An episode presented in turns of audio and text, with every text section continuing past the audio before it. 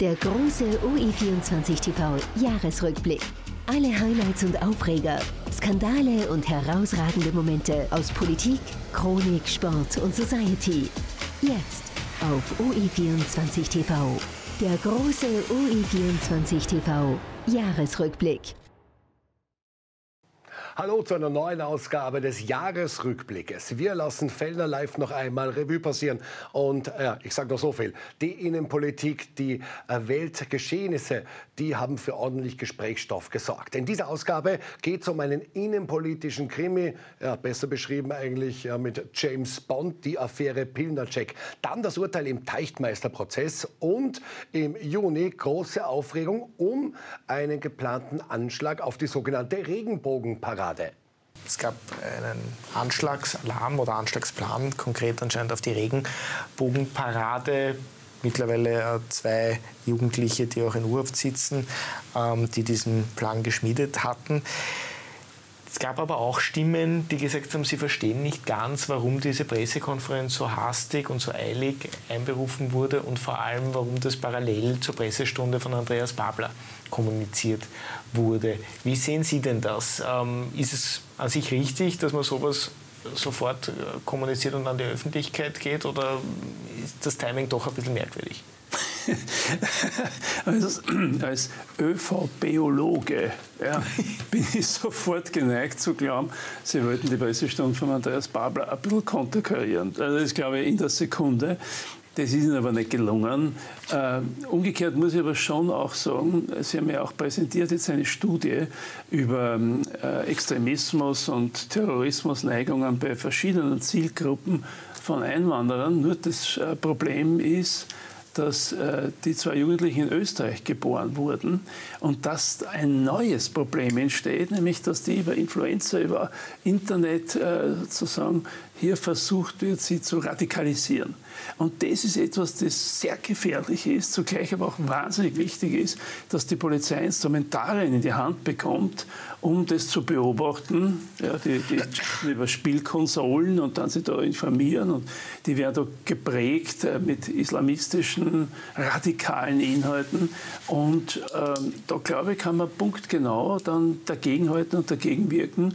Zugleich ist es aber sehr, sehr traurig, dass jemand, der in Österreich geboren ist, da aufwächst, da in die Schule geht, letztlich ansprechbar ist. Ja, den tschetschenischen äh, Hintergrund äh, zum Beispiel, ähm, auch andere in, aus anderen äh, Communities äh, werden, wird da versucht, mit so Verschwörungstheorien, ja, was weiß ich, die ganze Gesellschaft so infiltriert werden mit anti-islamischen Inhalten und daher muss man radikal dagegenhalten. Also ganz, ganz gefährlich, kommt aus dem Ausland und zielt bereits auf die Jugendlichen, die hier geboren, hier aufgewachsen sind und die für sie ihrer Meinung nach ertragreich ist. So, die Polizei hat, Gratulation, da jetzt einmal rasch reagiert. Jetzt werden sie mal versuchen, auf dieses, äh, darauf eingehen, dass das so junge sind, ist noch doppelt traurig und betrüblich, sagt aber nur, wie wichtig da die Pädagogen, die Eltern, die Schulen, aber auch die, die Social-Media-Firmen, die Plattformen, die müssen jetzt einmal etwas unternehmen, damit es so nicht weitergeht, weil das ist wirklich eine Gefährdung äh, der Öffentlichkeit hier in Österreich, in einem an sich friedlichen Land und äh, in einem Land, in dem auch so etwas wie die Regenbogenparade möglich ist, was in anderen Ländern nicht so selbstverständlich ist. Also ich muss schon sagen, äh, da sind Hausaufgaben jetzt entstanden und da muss man ganz, ganz radikal äh, versuchen, da entgegenzuwirken. Jetzt hat Josef Schapp natürlich einen Punkt angesprochen, das sind Österreicher, haben einen Migrationshintergrund, aber österreichische Staatsbürger. Ähm, wo, wo sehen Sie da die Wurzel des Problems, dass Jugendliche, ich meine, der Junge ist sogar über 14 erst, glaube ich, äh, so radikalisiert werden und äh, solche, muss man sagen, äh, wirklich extremen Pläne dann schmieden. Also was den konkreten Fall anbelangt, haben wir sicher noch nicht alle Informationen. Es sickert ja jetzt jeden Tag was Neues heraus. Also jetzt heute ist ja bekannt geworden, dass einer der mittlerweile in U-Haft einsitzenden Täter schon einmal versucht hat, an, an Waffen zu kommen und dabei auch ertappt worden ist. Also da dürft schon was auf sich haben und äh, ich bin mir sicher, der, der Staatsschutz sperrt nicht irgendjemanden ein und die U-Haft wird nicht verhängt, wenn die harmlos waren. Ich bin wirklich auch entsetzt darüber, dass zum Beispiel gestern äh, der chilenische Kommunistenversteher, der immer auf deinem Sitz sitzt, äh, das alles so verharmlost hat, wie wenn das alles Spielzeug wäre, waren und da ist es alles ein Schwachsinn. Da ist schon ein Hintergrund da und das ist ja nicht zum ersten Mal. Wir haben ja gelernt, es hat einen Anschlag in Wien gegeben bereits mit Toten und Verletzten. Es gibt äh, Verbrechen an der Sonderzahl jeden Tag. Wir erinnern uns an die Geschichte mit der Leonie, die unter furchtbaren Umständen vergewaltigt und zu Tode gekommen ist. Das heißt, was wir jetzt erleben, ist ja nichts anderes als die Auswüchse einer völlig verfehlten Zuwanderungspolitik der letzten 15, 20 Jahre. Das muss man jetzt einmal sagen. Und speziell seit dem Jahr 15, wo eine große Zuwanderungswelle aus jenen Ländern zu uns gekommen ist, die eben einen völlig anderen Kulturkreis äh, leben, die ein anderes Frauenbild haben, äh, für die Gewalt etwas anderes bedeutet als für jene, die hier sind. Und die kommen halt äh, viele aus den Staaten wie Syrien, Afghanistan, Irak, äh, was auch immer. Äh, das heißt, das gefällt mir nicht und da muss man aufpassen. Und äh, wenn die dann auch noch im Land sind und hier Jugendliche radikalisieren, dann ist das besonders verwerflich. Und das sind halt jetzt diese Auswüchse, die wir aufgrund der verfehlten Zuwanderungspolitik, der Massenzuwanderung, der Völkerwanderung, wie wir es erleben, hier haben. Übrigens waren die Freiheitlichen die einzigen, die eigentlich seit den 90er Jahren davor gewarnt haben, ähm, dass es so dramatisch kommt, nämlich eine Massenzuwanderung aus diesen Kulturen, kulturfernen Ländern. Das ist allerdings ein absoluter Höhepunkt mit dem Melting Pot, mit dem Ziel Wien. Wien ist äh, das, das der Zielort für diese Personen. Wir haben in Wien, vergeht kein Tag mehr ohne Messerstecherei, ohne äh, Schlägerei, Gott sei Dank wenige, aber doch auch Schießereien. Also was, was sich in dem Land abspielt, das, das ist wirklich eine, eine Geschichte, die mir wehtut, die man auch erlebt. Also selbst dort, wo ich ab und zu bin am Reimerplatz, gab es gestern Abend, ist, ist jemand erstochen worden. Also das ist alles unglaublich, weil es einen Bandenkrieg gegeben hat. Das heißt, wir haben hier den Austausch des österreichischen Bevölkerungs, der österreichischen Bevölkerung, der Wiener Bevölkerung mit den fremdländischen äh, Zuwanderern, hauptsächlich aus den Ländern, die ich jetzt gesagt habe. Und das muss man bekämpfen, da muss man dagegenhalten. Die Freiheitlichen machen das seit Jahren.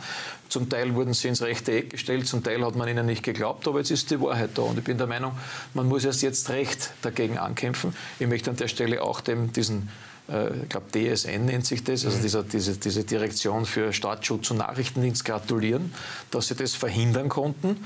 Ähm, ich bin ja der Meinung, dass äh, der Chef, wenn man das aufgeschrieben der, der Herr Haichavi Birchner, eine hervorragende Figur macht, dass der das auch sehr gut erklären konnte. Äh, ob der Zeitpunkt jetzt der richtige war, ist, das kann man trefflich streiten, ob das hätte zwei Stunden später oder zwei Stunden früher sein können weiß nicht, ob der wer Regie geführt hat, aber ich traue das dem nicht zu. Der macht mir eigentlich einen, einen sehr, sehr mm, zielstrebigen, einen sehr, sehr guten Eindruck. Ich glaube, dass das bei dem in sehr guten Händen ist. Und äh, wenn jemand einen Anschlag verhindert hat und wir müssen das glauben und die Informationen sprechen dafür, dann muss man in erster Linie dazu gratulieren und froh sein, dass der Staatsschutz hier mal äh, reingefahren ist. Wir kritisieren oft so viel in dieser Republik und an diesem Land. Das dürfte funktionieren. Und ich bin froh, dass es funktioniert hat, weil sonst hätte es vielleicht wirklich in irgendeiner Art und Weise, das heißt ja nicht, dass es mit den Waffen passiert wäre, sondern vielleicht mit einem Auto, mit einem Motorrad, was auch immer, einen Angriff gegeben. Und daher finde ich das einmal gut. Aber das tieferliegende grundlegende Problem. Wie verhindern wir die Radikalisierung? Und wie verhindern wir die weitere Zuwanderung? Es geht ja munter weiter. Wir haben ja nach wie vor äh, mittlerweile schon 15.000 Asylwerber in diesem Jahr schon wieder im Land. Und mit dieser Asylwerberwelle kommen auch kriminelle Elemente zu uns ins Land. Das ist ja unbestritten. Und da gilt es kräftig hinzuschauen und vor allem einmal einen Zuwanderungsstopp zu verhängen, damit nicht noch mehr zu uns reinkommen. Aber wir müssen noch was hinzufügen. Einer von den beiden äh, geboren in Österreich, in Wien. Der andere St. Pölten. Also weil du immer sagst Wien, Wien, Wien. Das, du hast St. Pölten ist die Landeshauptstadt von Niederösterreich und der zweite kommt aus der Gegend. Und ich finde, hat bosnische Wurzeln. Und das wird übersehen meistens. Der, der Südosteuropa, Bosnien, aber auch andere Länder äh, dort in, im Umfeld sind der Zielpunkt von Investitionen aus Ländern wie, ob das jetzt Saudi-Arabien ist oder aus lauter Länder, die etwas, wie soll man sagen, wo man darüber nachdenken kann, welches Verhältnis die oft in der Vergangenheit zu so islamistischen äh, Gruppen hatten. Und dort wird gekämpft um die Vorherrschaft. Dort wird investiert, dort werden Moscheen gebaut und dort gibt es zugleich auch Prediger, wo man aufpassen muss. So, das ist nicht die Aufgabe der österreichischen Behörden, das ist die Aufgabe eigentlich äh, der Behörden vor Ort dort, ob das jetzt in Bosnien oder sonst was ist. Aber es zeigt nur, die Wurzeln sind äh, bei den beiden einerseits in Tschetschenien, andererseits in Bosnien, aber radikalisiert wurden sie in Österreich anscheinend, äh, so wie es aussieht, über die Social-Media-Plattformen, Internet und das ist so gefährlich, weil das so schwer zum Kontrollieren ist. Und weil anscheinend die Polizei dafür nicht auch die nötigen äh, Instrumentarien hat. Und das war ja der Aufschrei der Polizei, ich glaube sogar bei der Pressekonferenz, wo sie gesagt haben, also eigentlich braucht man jetzt dann bald irgendwie Möglichkeiten. Es ist ja nicht ein Argument, dass wir jetzt den George Orwellschen Überwachungsstaat fordern. Das will ja kein Mensch. Ja. Wir sind eine offene Gesellschaft, wir sind eine, eine Demokratie. Wir wollen, natürlich wollen wir das nicht. Aber ich glaube, zur Terrorbekämpfung, wenn man Spielkonsolen besser beobachten kann, wo da Terrornachrichten gechattet werden, das heute für wichtig.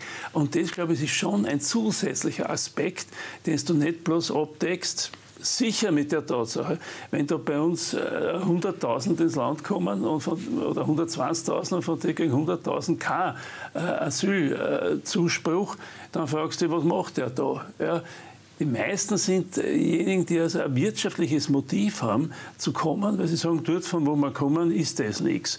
Und ich habe mich schon gewundert, die in dem Boot, das da untergegangen ist, ein ganz tragisch, unmenschlicher Vorfall. Ja, und wo die gezahlt haben dafür, dass sie dort ertrinken können, an die 6000 Euro pro Person.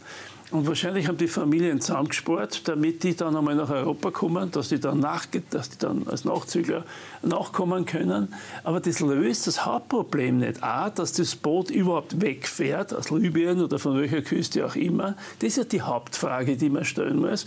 Und die zweite ist, was kann, können die reichen Länder, die wohlhabenden Länder, die Industrieländer äh, des Globus machen, an wirtschaftlichen Veränderungen in den Ländern herbeizuführen, führen, dass die einen Sinn sehen, dort zu bleiben und nicht zu wandern nach Europa. Dass die nicht billige Rohstofflieferanten sind. Dass die einfach ausgebeutet werden bis zum Letzten und sagen, oh gut, okay, dann kommen wir gleich zu euch. Ja. Und dann hast du das im, im Mittelmeer oder hast du das auf irgendwelchen Routen die übrigens auch keiner definieren kann. Ja, jetzt höre ich schon von der EU oder von verschiedenen Seiten Fluchtrouten. Was ist eine Fluchtroute? Von wo geht die? Wohin geht die? Wie viele sind auf der Route? Wer kontrolliert es? Wer verteilt es? Das ist ja alles ein Dilettantismus der Sonderklasse, der da äh, auf Kosten der Sicherheit, aber auf Kosten der Menschlichkeit hier für die Bevölkerung in Europa, in Österreich, aber letztlich muss ich sagen, auch für diejenigen, die da kommen und die sollen dort, wo sie sind, eine wirkliche Lebensperspektive haben,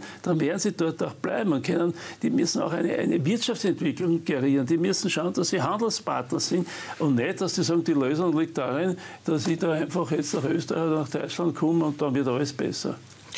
Ähm, wird das Thema Migration Ihrer Meinung nach jetzt wieder größer bzw. präsenter, weil die letzten Monate haben sich sehr stark um das Thema Teuerung äh, gedreht in der öffentlichen Wahrnehmungen. Glauben Sie, wird sich das drehen in den nächsten Wochen und Monaten? Na, es war nie klein. Seit 2015 ist es ein Thema. Ein, eigentlich seit den 90er Jahren, aber speziell wieder seit der Massenzuwanderung 2015. Es war nie klein. Nur die Politiker, die keine Antworten haben, wie der Herr Babler zum Beispiel, der sagt, es gibt kein Problem, die haben natürlich ein Problem mit dem Thema und wollen das nicht diskutieren. Man merkt ja direkt, wie unangenehm das ist. Wir haben ein riesiges Problem. Das ist in, in vielen Bereichen, gerade in den Städten und nicht nur Wien, natürlich auch St. Pölten-Linz, äh, Innsbruck, Klagenfurt, es ist ein Problem in den Städten hauptsächlich, aber Wien ist natürlich besonders betroffen. Und ich habe mitgenommen da ein, ein, ein weil es immer heißt, naja, vielleicht stimmt das alles nicht, was ich sage. Das ist eine Mail, ich habe mit der Dame auch äh, Kontakt, das ist eine Hausmeisterin im 15. Gemeindebezirk, ist dort Hausmeisterin. Sie sagt, sie schreibt mir, sie hat den Eindruck, was sie dort erlebt, was sie hier nach 52 Jahren wohnt sie dort erlebt, das hält sie nicht mehr, mehr aus. Sie ist wohl die letzte österreichische Hausmeisterin. Ich fühle mich hier nicht mehr beheimatet obwohl ich eine waschechte Wienerin bin. Ich habe die Absicht, sobald es mir möglich ist, aus Wien rauszugehen, denn hier bin ich nicht mehr daheim, was wirklich traurig ist. Leider ist auch die Polizei völlig überfordert. Ständig fährt ein Polizeiauto mit Blaulicht, auch in der Nacht. Man fühlt sich einfach nicht mehr sicher. Und so geht es äh, hin. Das ist ein, ein Tatsachenbericht. Und das, ist, das, das macht betroffen. Das macht wirklich betroffen, was sich da abspielt, dass die Menschen ihre Heimat beraubt werden. Sie werden ihrer Heimat beraubt, indem man weitere äh, Zuwanderung zulässt. Und jetzt komme ich zum Thema. Josef hat natürlich, ich gebe dir da völlig recht, du hast beschrieben den Makrokosmos. Ja? Warum gibt es überhaupt äh, Flüchtlingsgründe und, und die Flüchtlingsrouten? Ich bin halt jemand, der sich immer um den Mikrokosmos kümmert. Beides. Wie, wie du beides. siehst. Und wenn ich jetzt weiß und mir die Zahlen anschaue, wie Wien das Füllhorn über Zuwanderer ausschüttet, nämlich aus Steuergeldern, die die Österreicherinnen und Österreicher erwirtschaften, dann ist das einfach nicht mehr tragbar. Wenn in Wien mittlerweile 70 Prozent aller Mindestsicherungsbezieher leben, nämlich von ganz Österreich, 70 Prozent, das muss ich mir vorstellen. Wenn davon äh, äh mehr als die Hälfte nicht einmal eine Staatsbürgerschaft haben, da geht es nicht mehr, mehr um die Staatsbürgerschaft, die, die, die nur mehr einen Migrationshintergrund haben, sondern die überhaupt keine Staatsbürgerschaft haben. Wenn du hier ab dem ersten Tag aufenthältig und asylschreiend sofort in der Grundsicherung bist, drei Monate später in der Mindestsicherung, äh, wieder ein paar Monate später in der Familien- und Kinderbeihilfe und im Klimabonus, ja, dann ist das ja das Paradies. Da kommt doch jeder nach Wien. Und, und verstehen das die, die Regierenden, die Sozialdemokraten in Wien und die Bundesregierung auf Bundesebene nicht, dass immer die, die Menschen dorthin gehen, dort, wo sie natürlich am meisten wirtschaftlichen Vorteil haben. Das heißt, dort, wo sie vom Staat finanziert werden. Und das ist halt leider in Wien so. Ich habe letztes Mal eh schon die Zahlen, ich brauche es jetzt nochmal nicht wieder wiederholen, kann sich jeder letzte Sendung anschauen. Das, geht, das ist wirklich, das ufert aus, das, das ist keine Grenze mehr. Wir haben eine, eine Steigerung in den letzten zehn Jahren von 20 Prozent Anteil auf 70 Prozent Anteil in Wien. Und auch chronikal war natürlich dieses Jahr einiges los. Der wohl größte Prozess, der für viel, viel Aufregung, für empörte Demonstrationen äh, gesorgt hat, ist der Teichtmeisterprozess. Und das Urteil hat letztendlich viele schockiert. Urteil der Schande. Teichtmeister muss keinen einzigen Tag in Haft, er darf sogar auf Urlaub fahren. Äh, Urteil der Schande gestern in dieser Causa Teichtmeister. Die Anwälte sagen, kein Grund zur Aufregung, ist eigentlich ganz normal. Äh, wir haben 60 solche Prozesse in der Woche und die gehen alle bedingt nach Hause. Was wir jetzt erfahren haben, ist ja eigentlich unfassbar. Ja? Äh, diejenigen, die empört sind, sagen, mittlerweile sitzen in jeder Schulklasse mindestens zwei Missbrauchsopfer. Das heißt, von 30 Kindern in einer Schulklasse sind zwei wirklich im weitesten Sinn vergewaltigt oder missbraucht. Das heißt, wir reden da nicht mehr über Kleinigkeit, sondern wir reden da über eine ganz, ganz dramatische Form unserer Gesellschaft und Fehlentwicklung dieser Gesellschaft. Und dann tritt also ein äh, durchaus prominenter Schauspieler auf, dessen Namen man nicht schreiben durfte, weil man als Medium sonst 40.000 Euro Strafe hätte zahlen müssen. Man muss sich diese Relation alle mal vorstellen. Du schreibst eine Geschichte über das und wirst von der Sadic Justiz zu 40.000 Euro Geldstrafe verurteilt und der, der es macht, geht ohne einen einzigen Euro zu zahlen bei der Gerichtstür hinaus und grüßt herzlich. Ja? Und äh, das heißt, äh, es ist hier wirklich eine, eine unglaubliche Geschichte, die unglaubliche Wut in Österreich ausgelöst hat. Heute in der Früh in der Umfrage auf Radio Austria haben 87 Prozent gesagt, dieses Urteil ist nicht gerecht. Es ist ein Fehlurteil. Und es ist kein juridisches Fehlurteil, muss man äh, zur, äh, zur Verteidigung des Richters sagen, sondern die äh, Konstruktion unseres Rechtsstaats ist mittlerweile so pervers geworden, dass man eben für diese Daten nicht mehr bekommt als ein kleines, mach das bitte nicht noch einmal. So, Josef Czap, du warst viele, viele Jahre für äh, die Gesetzesvorlagen der SPÖ verantwortlich. Ich weiß nicht, ob die Justizsprecher einmal warst. Meistens warst du außenpolitischer Sprecher. Aber du hast viel, viel äh, in, bei diesen Justizverlagen mitgemacht und mitgestaltet. Was sagst du als Parlamentarier oder Ex-Parlamentarier, äh, Ex-Politiker zu diesem Urteil? Dass es schleunigst zu einer Strafverschärfung kommen muss. Und zwar aus dem Grund, damit jeder, der also mit Missbrauch äh, letztlich für sich oder für einen Markt tätig ist, die Grundlage entzogen wird. Denn diese ganzen Missbrauchsbilder und diese ganzen die ganzen Sauereien gibt es deswegen, weil es dafür auch einen Markt gibt. Und da muss die Strafe so hoch sein, dass sich das für diejenigen, die das konsumieren, herunterladen, weiterverbreiten, mit hohen Strafen verbunden ist. Das ist einmal Punkt eins. Punkt zwei, es geht um den Schutz unserer Kinder. Das ist einmal das oberste Prinzip und das ist ganz, ganz wichtig. Daher bin ich bei allem, was bedingte Strafen ist, bin ich mehr skeptisch. Ich hätte mir schon gedacht, dass es da auch Unbedingte gibt. Aber das sollte dann nicht nur für den Herrn Teichtmeister gelten, sondern das muss ich dann durchziehen. Und wenn aber die, die, das so ist, dass faktisch auch andere Fälle nur bedingt sind, dann bestätigt das ja nur meine Forderung, es muss zu einer Strafverschärfung letztendlich kommen und das halte ich für ganz, ganz wichtig. Die Astrid Wagner, die sie auskennt in dem Geschäft, Strafverteidigerin, hat gestern auf UE24 TV gesagt, sie schätzt, dass es 60 solche Prozesse in der Woche in Österreich gibt weil das solche Lappalien sind, wie sie sich ausgedrückt hat, sie hat es nicht äh, gemeint, sondern sie hat nur gesagt, es wird von der Justiz Juristisch. so als Lappalie gesehen, Juristisch. dass das so schnell abgewickelt wird, ja. dass in diesen neuen österreichischen Bundesländern die 60 Fälle, das sind ungefähr fünf Fälle pro Bundesland, abgewickelt sind wie nichts. Ja, 60 Fälle ja pro Woche, wo diese Missbrauchstäter mit bedingten Strafen nach Hause gehen, weil sie hat die Strafe ja vorher gesagt, weil sie hat gesagt, da ist noch nie einer unbedingt verurteilt worden. Ja, aber das ist ja, das ist ja die Krux von dem Ganzen, dass in der Einschätzung man sagt, na mein Gott, der sitzt da vor dem Internetkastel, schaut sich die Bilder an, egal was auch immer er dann damit macht oder das weiter verbreiten. Aber das Entscheidende ist, er ist Teil eines Marktes. Genau. Und das ist erst der Punkt, wo es dann zu dem Missbrauch kommt, die dann damit ein Geschäft machen und die damit mit unseren Kindern so schändlich umgehen. Und daher ist es ganz wichtig, dass das zu so einer Erhöhung der Strafen führt, dass dieser, dass dieser Sumpf ausgetrocknet wird. Und daher glaube ich, ist das das Wichtigste. Übrigens, was ich nicht verstanden habe, wieso das so lange gedauert hat, dass der erst gestern äh, diesen Prozess gehabt hat. Ich meine, naja, diese, aber das verzögert bei mir. Ja, ist er krank geworden, dann hat er eine Zeit lang nicht kennen. Dann hat der Richter das äh, neu ausgewertet, weil der Richter ja versuchen wollte, ob er nicht auf unbedingt kommt ist aber nicht auf unbedingt gekommen und so hat das Ganze dann aber geendet wie das Hornberger Schießen. Ein Punkt, noch, ein Punkt noch. Wir leben im Internetzeitalter. Ja. Alles ist international.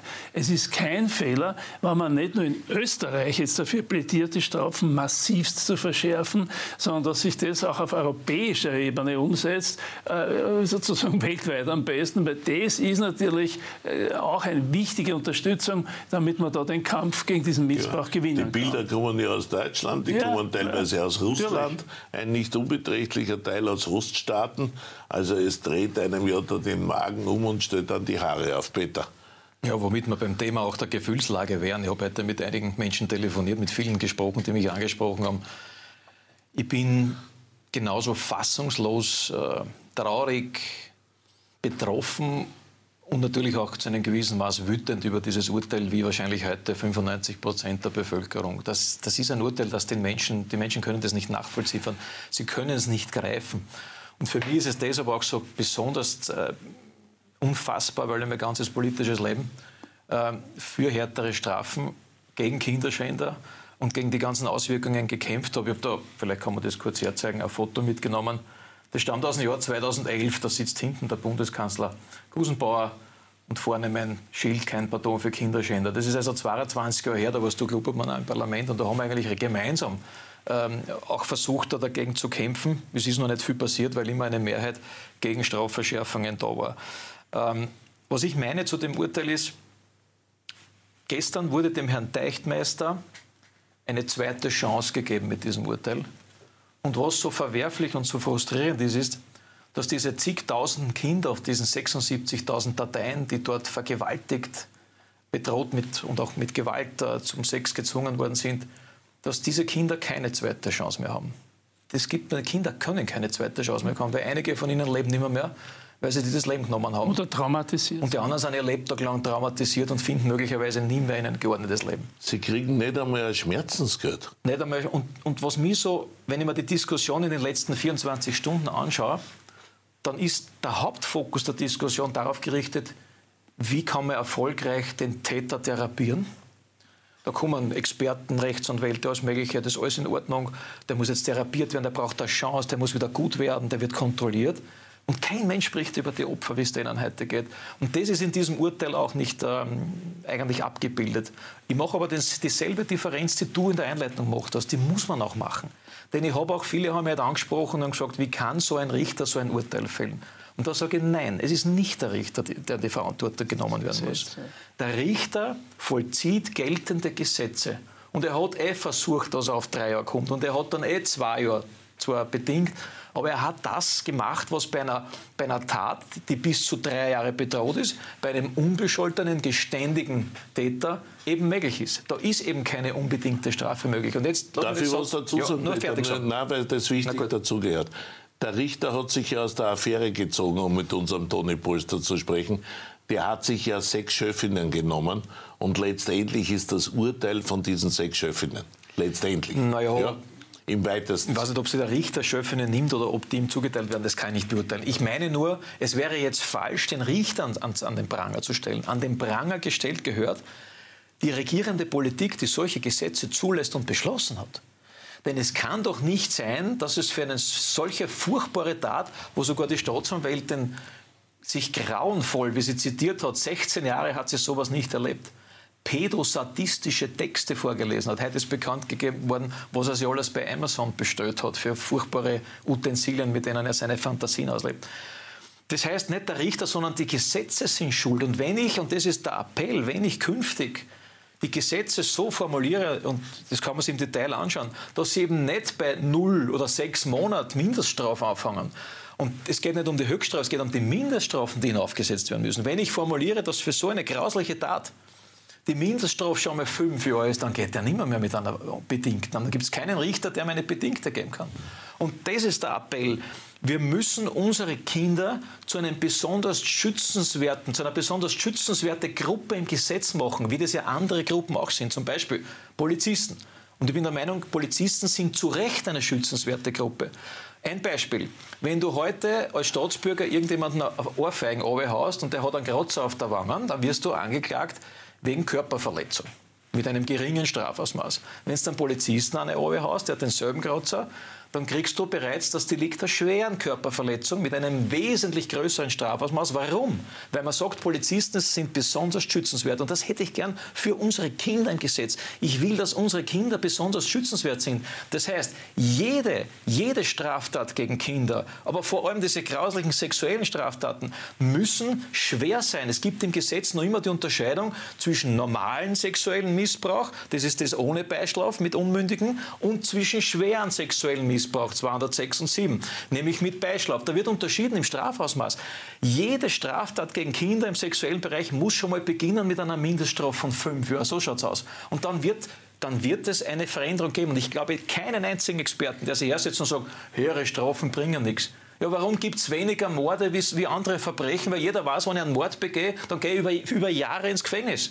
Und das muss für Kinder auch sein. Wenn ich mich an Kinder vergreife, muss ich über Jahre ins Gefängnis kommen. Und das wäre der Appell und da ist die Politik jetzt gefordert. Und ich hoffe, dass das jetzt rauskommt aus der Lehre des Fall Deichtmeisters und den 60 wöchentlichen Fällen. Eine unfassbare Zahl. 60. Es gibt Experten, die sagen, ein Prozent der Bevölkerung in Österreich ist als pädophil einzuschätzen. Äh, das ist eine unglaubliche Zahl. Und der Herr Deichtmeister darf nach dem Urteil nicht nur auf Urlaub fahren, was wir jetzt erfahren haben, der darf sich auch am Kinderspielplatz auf eine Bank setzen. Der darf auch ins Kino zu einem Kinderfilm gehen. Ja, verdammt noch einmal, es wäre doch das Mindeste gewesen, so etwas Ähnliches wie ein Annäherungsverbot in, in, in, seiner Zeit in den nächsten fünf Jahren für Kinder äh, ihm zu verhängen. Das wäre auch möglich gewesen, hat man nicht gemacht. Also ich bin fassungslos, ich bin traurig, bin zutiefst betroffen und, und appelliere an alle Politiker, das, äh, das aufzugreifen. Wir haben ja hier in Österreich, das ist gestern bei unserer Berichterstattung wirklich sehr, sehr oft herausgekommen, wir haben einen Täterschutz, aber keinen Opferschutz. Das ist es in Wahrheit. Das ist ja das, was du die ganze Zeit schon angeprangert hast, auch im Parlament. Und das Zweite ist, wir bestrafen jeden Händeldieb oder um es detaillierter zu sagen, jeden Steuerhinterzieher ja. um ein Vielfaches härter als ein Vergewaltiger, um jetzt etwas anderes sozusagen, oder ein Kinderschänder. Und das kann ja nicht sein, bitte. Wir haben eine komplette Schieflage in der Angemessenheit von Urteilen. Du hast es gerade richtig gesagt.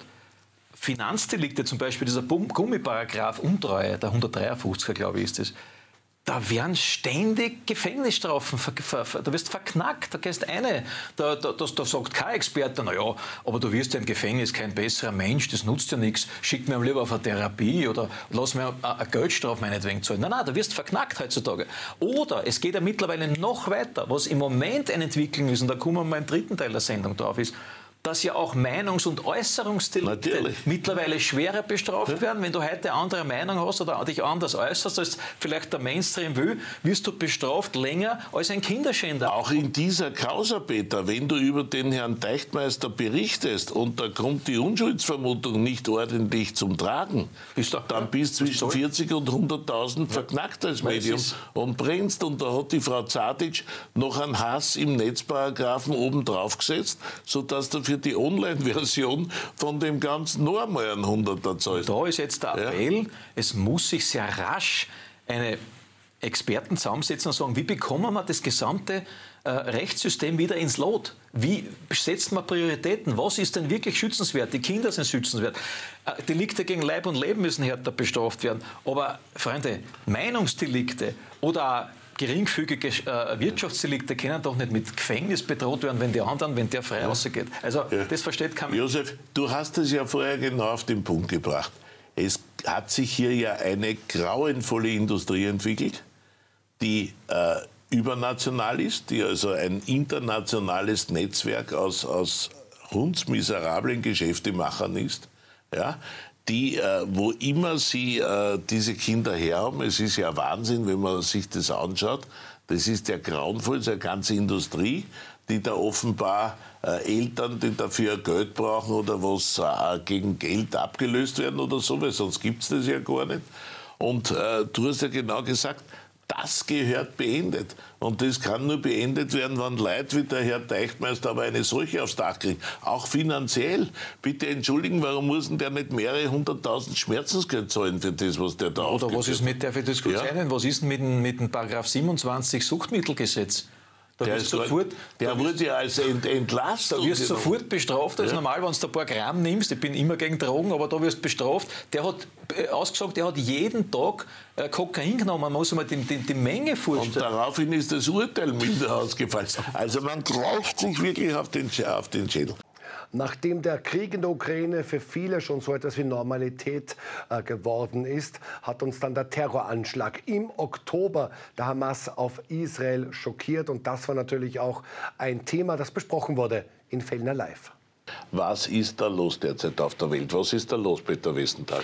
Ja, äh, mir gehen diese Bilder nicht aus dem Kopf und jeder, der ein bisschen das Internet, und das sind viele Menschen mächtig ist, der sieht ja viel mehr als sonst in den, in den äh, normalen Medien. Dort, wird ja, dort sieht man die, die Brutalität dieses Angriffs, dieses bestialischen, brutalen äh, Massakers, der sich da abgespült hat. Da dreht es da den Magen um, da kommen da die Tränen, weil alles so geballt ist und weil alles so auf, in, in, in wenigen Clips quasi übertragen worden ist vom, vom, vom Erschießen der Menschen, vom Abschlachten der Menschen, von der Entführung der Menschen. Junge Menschen, ein Jugendfestival, das überfallen worden ist mit, ja, mit, mit fliegenden, wie nennt man das? Äh, Drohnen. Drohnen und nicht nur, aber auch mit, mit, mit also wirklich eine, Kommandoaktion dieser Terroristen. Und das ist alles furchtbar und, und uh, man bleibt da eigentlich sprachlos zurück und es, es dreht einen den Magen um. Also ich bin, bin da wirklich betroffen und kann nur sagen, ja, es ist so und ich bin froh, dass, dass alle zu Israel stehen und ich bin froh, dass, dass in, im österreichischen Parlament es einen Allparteienbeschluss gegeben hat mit Solidarität für dieses Land, vor allem für seine Menschen und für die betroffenen Familien. Das war notwendig bei aller Kritik, die wir an Israel in der Vergangenheit auch hatten. Auch die haben viel Plätze gemacht rund um die Al-Aqsa-Moschee. Wir wissen das. Aber das ist nicht die Zeit, in der Vergangenheit zu graben, sondern wir müssen die Gegenwart beurteilen. Und die Gegenwart lautet äh, Verbrechen, Massaker, Totschlag, Mord, bestialisch, was das stattgefunden hat. Und Israel muss sich dagegen natürlich wehren und wird sich dagegen wehren. Ich war beeindruckt, wie rasch eigentlich eine Armee nun von, ich glaube, 170 Soldaten, die permanent in der Armee sind, und 170.000 Soldatinnen, immerhin 30 Prozent auch Soldatinnen und Soldaten plötzlich anwächst auf über 400.000, weil die haben 300.000 Reservisten einberufen, die meisten aus dem Ausland, die haben einfach ihre Jobs zum Teil gekündigt oder äh, stehen lassen ins Flugzeug, um für ihr Land zu kämpfen. Also da entsteht jetzt auch eine wirkliche Solidaritätswelle, unfassbar, wie schnell das gegangen ist. Ist noch nicht fertig, aber es wird... Ja, wobei das wird brutal halt leider. Ne? Und jetzt ist die große das Frage, halt wie geht es dort weiter? Und äh, es gibt ja im Überschwall und äh, aus der Emotion heraus, was verständlich ist, dann bist du jemand einer dieser betroffenen Familien oder kennst du jemanden, der betroffen ist und hast noch dazu eine persönliche Betroffenheit, wird das Ganze noch einmal multipliziert. Nur eines muss ich schon appellieren und aufpassen, was man jetzt tut. Ähm, es wird jetzt von vielen gefordert und gesprochen, das ganze Land gehört jetzt auseinandergenommen, das gehört niedergebombt, in Schutt und Asche gelegt, nämlich der Gazastreifen. Dort leben zwei Millionen Menschen, davon eine Million, die eh schon Flüchtlinge sind, in Flüchtlingslagern, Frauen und Kinder. Und ich bin heute halt der Meinung, bei aller Betroffenheit, was da passiert ist, Israel darf jetzt einen Fehler nicht machen, und zwar sich auf dasselbe Niveau wie die Hamas-Terroristen zu begeben, runterzusteigen und genauso Aug um Aug, Zahn um Zahn, Kind um Kind, Tote um Tote zurückschlagen. Das wäre falsch, weil das Israel, weil Israel ist eine zivilisierte Demokratie, wir wissen das und sieht sich auch selber so.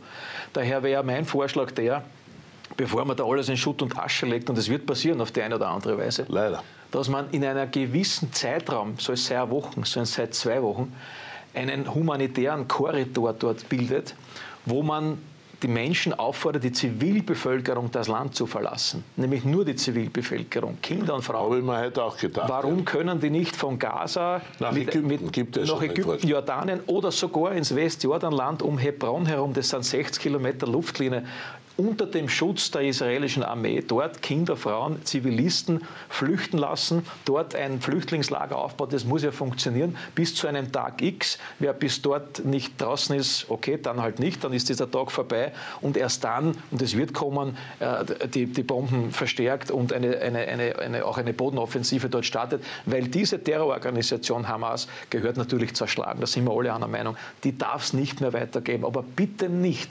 Zahn um Zahn. Nicht, die wirst du aber nicht, nicht zerschlagen können, weil die verstecken sich in Spitälern, in Schulen, naja, in Kindergärten, mitten unter den Zivilisten. Ich will das noch fertig sagen. Bitte nicht nach dem Motto, du hast meine Familie und meine Kinder getötet und ich töte jetzt deine Familie und deine Kinder. Das wäre falsch. Sondern die, die es waren, muss man erwischen und nicht die Familien und Kinder. Ich glaube, das ist ganz wichtig. Da würde Israel sich auch mit einer Gestik dieses humanen Korridors auf eine höhere Stufe setzen und vielleicht vermeiden, was jetzt schon beginnt, nämlich eine Solidarität zwischen den arabischen Ländern. Denn heute hat schon der Jordanier gesagt, es muss die Zwei-Staaten-Lösung geben und äh, es muss ein, ein unabhängiges Palästina geben. Das hört er nicht. Und dann kommt noch was dazu.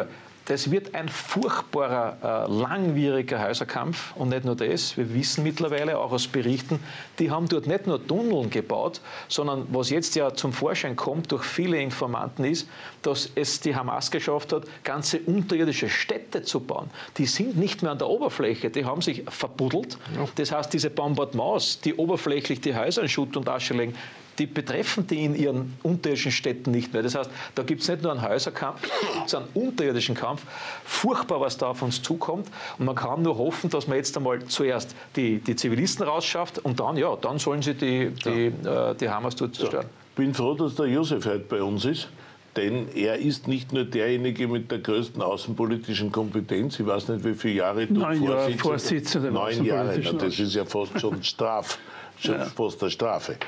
Äh, sondern auch derjenige, der ja von Kreisky am Beginn ja, äh, sehr stark äh, versucht hat, Solidarität mit den Palästinensern auch zu üben. Du warst ja da teilweise fast ein bisschen die rechte Hand vom Kreisky in diesen Zeiten und hast immer versucht, sozusagen den Palästinensern eine Chance zu geben mit dem Bruno gemeinsam. Immer auch zweistaatlich, Israel, Palästinenser. Kreisky hatte ja das große Ziel, dort Frieden zu stiften, ist daran kläglich gescheitert, muss man sagen, wie alle Politiker dieser Erde, ja, alle amerikanischen Präsidenten, Obama, Clinton, alle wie sie heißen wollen, ja, sind ja heute alle eigentlich äh, sehen, dass sie vor den Scherben teilweise auch ihres Lebenswerkes stehen.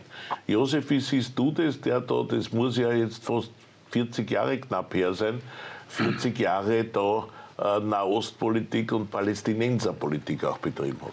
Ich schiebe nur vor, äh, weil in der letzten Sendung da ein bisschen ein Missverständnis entstanden ist und weil du eh die Ukraine auch erwähnt hast. Äh, ich verurteile natürlich den völkerrechtswidrigen Aggressionskrieg, den Putin und Russland Nein, das hat da, da eh schon 30 Mal getan. Ja, das habe ich denen auch gesagt auf Twitter, die das aber noch immer nicht registriert haben. Das die müssen ja besondere Dolme sein, ja. weil wer ja. die Sendung regelmäßig schaut, weiß ja, dass du auch teilweise gegen den Peter Westenthaler immer sehr stark die Position der Ukraine vertreten hast. Ja, ja. ja aber schau, und das Zweite ist die Kriegsverbrechen, für die Putin verantwortlich ist. Und das sei dann noch einmal in diesem Rahmen hier Hast verteidigt. Aber, aber ich darf auch im Rahmen der Meinungsfreiheit sagen, ja, äh, der Jean-Claude Juncker, der vor kurzem äh, zitiert worden ist, äh, also die Ukraine kann äh, in, bis 2030 nicht der EU beitreten, weil es ein durch und durch korrupter Staat ist. Das darf man auch sagen. Ja, aber vor allem hast du ja etwas getan und das darfst du auch, weil du hier ja sendungsweise uns auf die Nerven gegangen bist mit deinem Pro-Biden-Schmus, ja. wenn ich das einmal so sagen darf. Er hat gesagt, er wird der beste Präsident aller Zeiten und was du uns da nicht alles angekündigt hast. Also du darfst natürlich auch den Biden als kalten Krieger kritisieren. Das tun immer mehr Leute. Und diejenigen, die dir jetzt daraus einen Vorwurf machen, muss sagen, ob die irgendwie da oben ganz dicht sind, bitte vielmals. Ja? Gerade du als Biden-Fan hast alle Rechte dieser Erde, seine Rolle im Ukraine-Krieg zu kritisieren, ist meine Meinung. Ja, und meine Meinung ja? ist, ich darf äh, denken und sprechen und Meinungen vertreten. Hier herrscht Freiheit und ich genau. werde es auch weiterhin machen. Genau. Und mir wird niemand auch nicht... Solange uns die Staatsanwaltschaft nicht stürmt und genau. es wird uns ja. auch nicht der Falter stürmen. Richtig, richtig. So. So. Und jetzt vor denen haben wir die geringste Angst, genau. aber auch vor der Staatsanwaltschaft fürchten wir uns Jetzt komme ich, jetzt komme ich zu so, Palästina, Israel. zum Thema Schau, Erstens einmal, Israel hat ein, muss das Existenzrecht auch weiterhin im Mittelpunkt der Politik stehen. Israel äh, hat aber seit 1947 die Verpflichtung mitzuwirken mit, den Arab, mit der arabischen Bevölkerung, dass es eine Zwei-Staaten-Lösung gibt. Und es hat einen gegeben, und das ist so bitter und so furchtbar, der sich dafür eingesetzt hat, dass es diese Zwei-Staaten-Lösung gibt. Ich verweise nur auf Camp David, ich verweise nur auf Yitzhak Rabin, der dafür gekämpft hat und der von einem jüdischen Extremisten, wahrscheinlich auch religiös motivierten Extremisten, ermordet wurde. Und das ist eine, eine richtige Katastrophe gewesen, weil der als israelischer Ministerpräsident versucht hat, hier Brücken zu schlagen, eine Lösung zu finden. So, das ist einmal der eine. Also du bleibst tue, dabei, die Zwei-Staaten-Lösung muss es geben, weil es jetzt ja sehr viele gibt, die sagen, die Zwei-Staaten-Lösung ist tot. Ja, aber es, du hast aber momentan von den internationalen Stimmen, die du hörst, bis hin, dass der Gutierrez übrigens sagt, es ist völkerrechtswidrig, Strom und Wasser abzudrehen in Richtung äh, den, den Gazastreifen. Es gibt viele, die also die Siedlungspolitik kritisieren. Es gibt viele,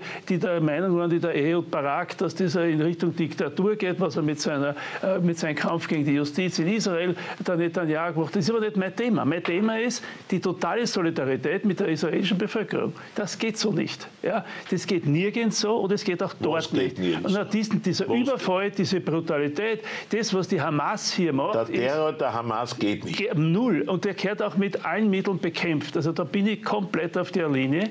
Und, äh, und man muss auch sagen, dass die schaden, die da nicht nur, sind nicht nur Mörder, sondern sie schaden natürlich auch der der Sache der Palästinenser. Weil das natürlich jetzt dann nicht im Zentrum ist, dass man angeht, wie machen wir eine gescheite Zwei-Staaten-Lösung. Und das ist natürlich die Oberkatastrophe, die noch dazukommt. Und da finde ich, ist es wichtig, dass man da mit, mit, mit aller Deutlichkeit eine Position bezieht. Da habe ich auch in den Zeiten der Bruno Kreisky, der mit der Golda Meir, mit, mit vielen in Israel äh, da versucht, eine Lösung zu finden, wie er mit Arafat äh, das probiert hat und wo wirklich ein Versuch war, hier gegen gegen den Terror, für eine Zwei-Staaten-Lösung, für Frieden. Was könnte das Josef. touristisch und wirtschaftlich für eine tolle Region sein, wenn es dort nicht diesen Irrsinn gäbe, der da momentan, und da ist die Hamas die Hauptverantwortliche, ist, muss man einfach sagen, wenn sich diesen Irrsinn dort gäbe. Und jetzt wirst haben, jetzt wirst du natürlich haben in den arabischen Ländern, jetzt wirst haben in verschiedenen äh, ähm, Statements, äh, dass da versucht wird, äh, das so zu machen, dass man zwar die Hamas Maß, wie du das vorhin auch gesagt hast, in ihrer Wirksamkeit diese ganzen Mörder unschädlich macht, sage ich jetzt einmal so. Aber man muss bedenken, von den 2,3 Millionen, die im Gazastreifen leben, sind nicht 2 Millionen, 2,2 Millionen, wie viele äh, Terroristen. Das ist äh, Bevölkerung und da kann man, genau, da kann man vielleicht so einen Korridor überlegen. Kann, aber ich bitte darum, dass man das auch berücksichtigt. Josef, jetzt wird es viele geben und es gibt viele, die sagen, die SPÖ und damit auch du, war über lange Jahre zu Palästina freundlich, zu Palästinenser freundlich.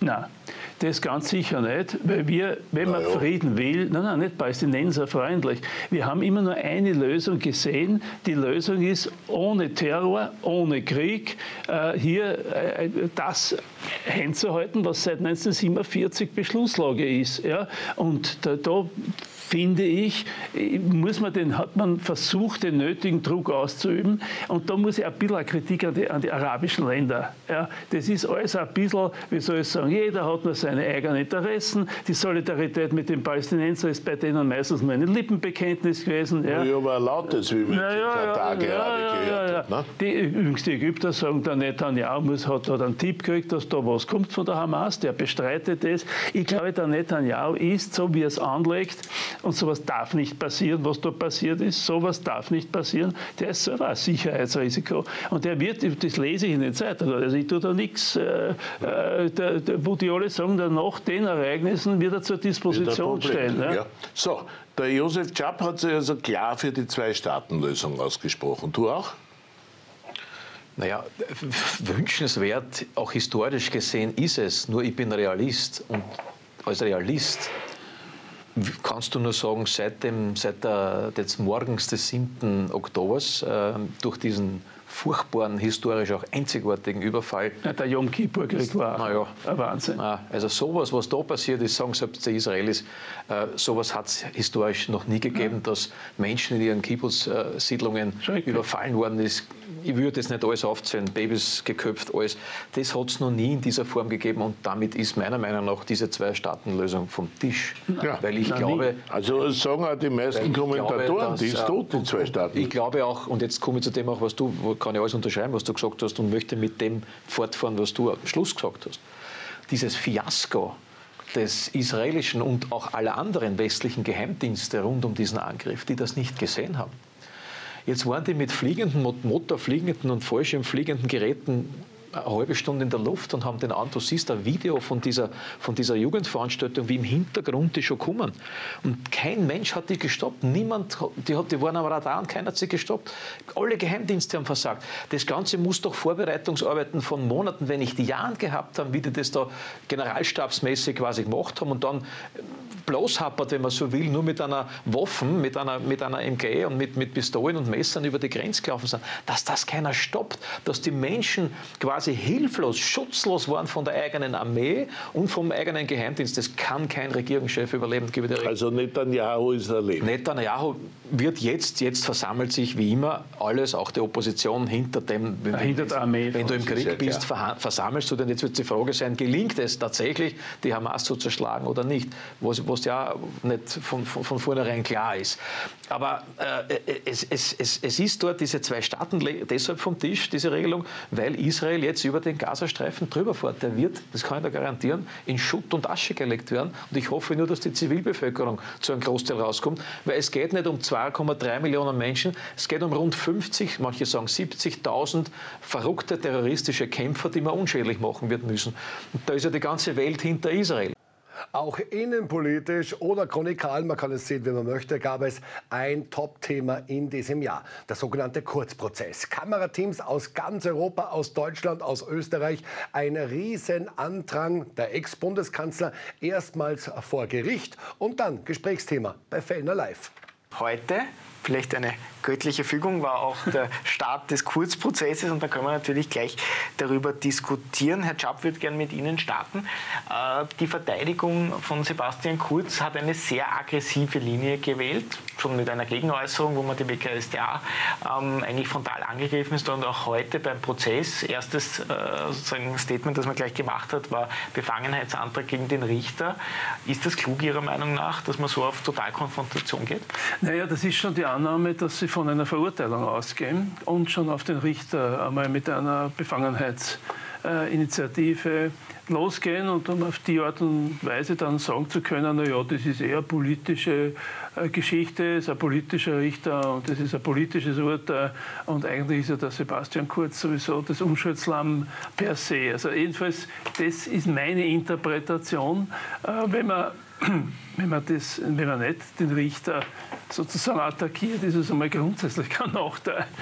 ja, aber wenn die das glauben, die Verteidigung, dann ist das für mich einmal der erste Schritt in diese Richtung. Der zweite ist, ich bin ein Staatsbürger und möchte haben, dass Gerechtigkeit auch für einen ehemaligen Bundeskanzler ist. Es ist daher gut, wenn es dieses Verfahren gibt, es ist gut, wenn es das hoffentlich dann einmal einen Abschluss findet und dann werden wir sehen, ob es zu einer Verurteilung kommt oder nicht zu einer Verurteilung kommt. Aber das ist mir mal von großer Bedeutung, dass er äh, als Bundeskanzler uns erzählen wollte und noch immer erzählen will, dass er nichts gewusst hat von Postenbesetzungen, maximal nur informiert wird, muss sich das vorstellen. Der Thomas Schmidt, der gerade mit seiner Liste an Postenbesetzungen, und das ist nicht egal, wenn man der Regierung als den Bundeskanzler stellt, dann sind das wichtige Positionen. Ähm, da ist es gegangen um, um, um Außenratsbesetzung, um alles Mögliche. Und dann geht er zum Bundeskanzler und tut ihm nur informieren. Sagt der Bundeskanzler, ich weiß, Sie haben keine Meinung, Sie sagen weder Ja noch Nein zu meiner Liste, sondern nur eine Information. Und dann rattert er die Namen runter und dann ist die Sache erledigt. Das glaubt doch kein Mensch. Ja, das ist immer die entscheidende Frage für Thomas Schmidt und für alle die, die auf seiner Liste waren, muss doch gewesen sein. Und was sagt der Bundeskanzler dazu? Sagt der Bundeskanzler ja, sagt er nein? Oder was hat der Bundeskanzler selber vorgeschlagen an Namen, die auf diese Liste kommen? Also wenn man halbwegs, halbwegs ein Insider ist, dann weiß man, dass das natürlich äh, nur so abgelaufen sein kann. Und der, der Sebastian Kurz war schlecht beraten, dass er dann eine Antwort gegeben hat, die man unter Umständen, aber das wird das Gericht zu entscheiden haben. Ich bin da weder auf der Seite des Staatsanwaltes noch des Richters noch des Verteidigers. Aber wenn man herausinterpretieren kann bei seiner Antwort, dass er ein bisschen geschummelt hat, ja, dann kann er das äh, von mir aus in einen ÖVP-Vorstand machen oder wo auch immer er will, aber dort nicht im Untersuchungsausschuss. Denn da ist da oder im Hintergrund die rechtliche Verpflichtung, die Wahrheit und nichts als die Wahrheit zu sagen. Und daher bin ich gespannt, wie das Ganze ausgeht. Äh, jedenfalls ein Heldenmythos oder Opferlammmythos, äh, da würde ich schon jetzt dagegen halten. Das ist dort völlig nicht angebracht.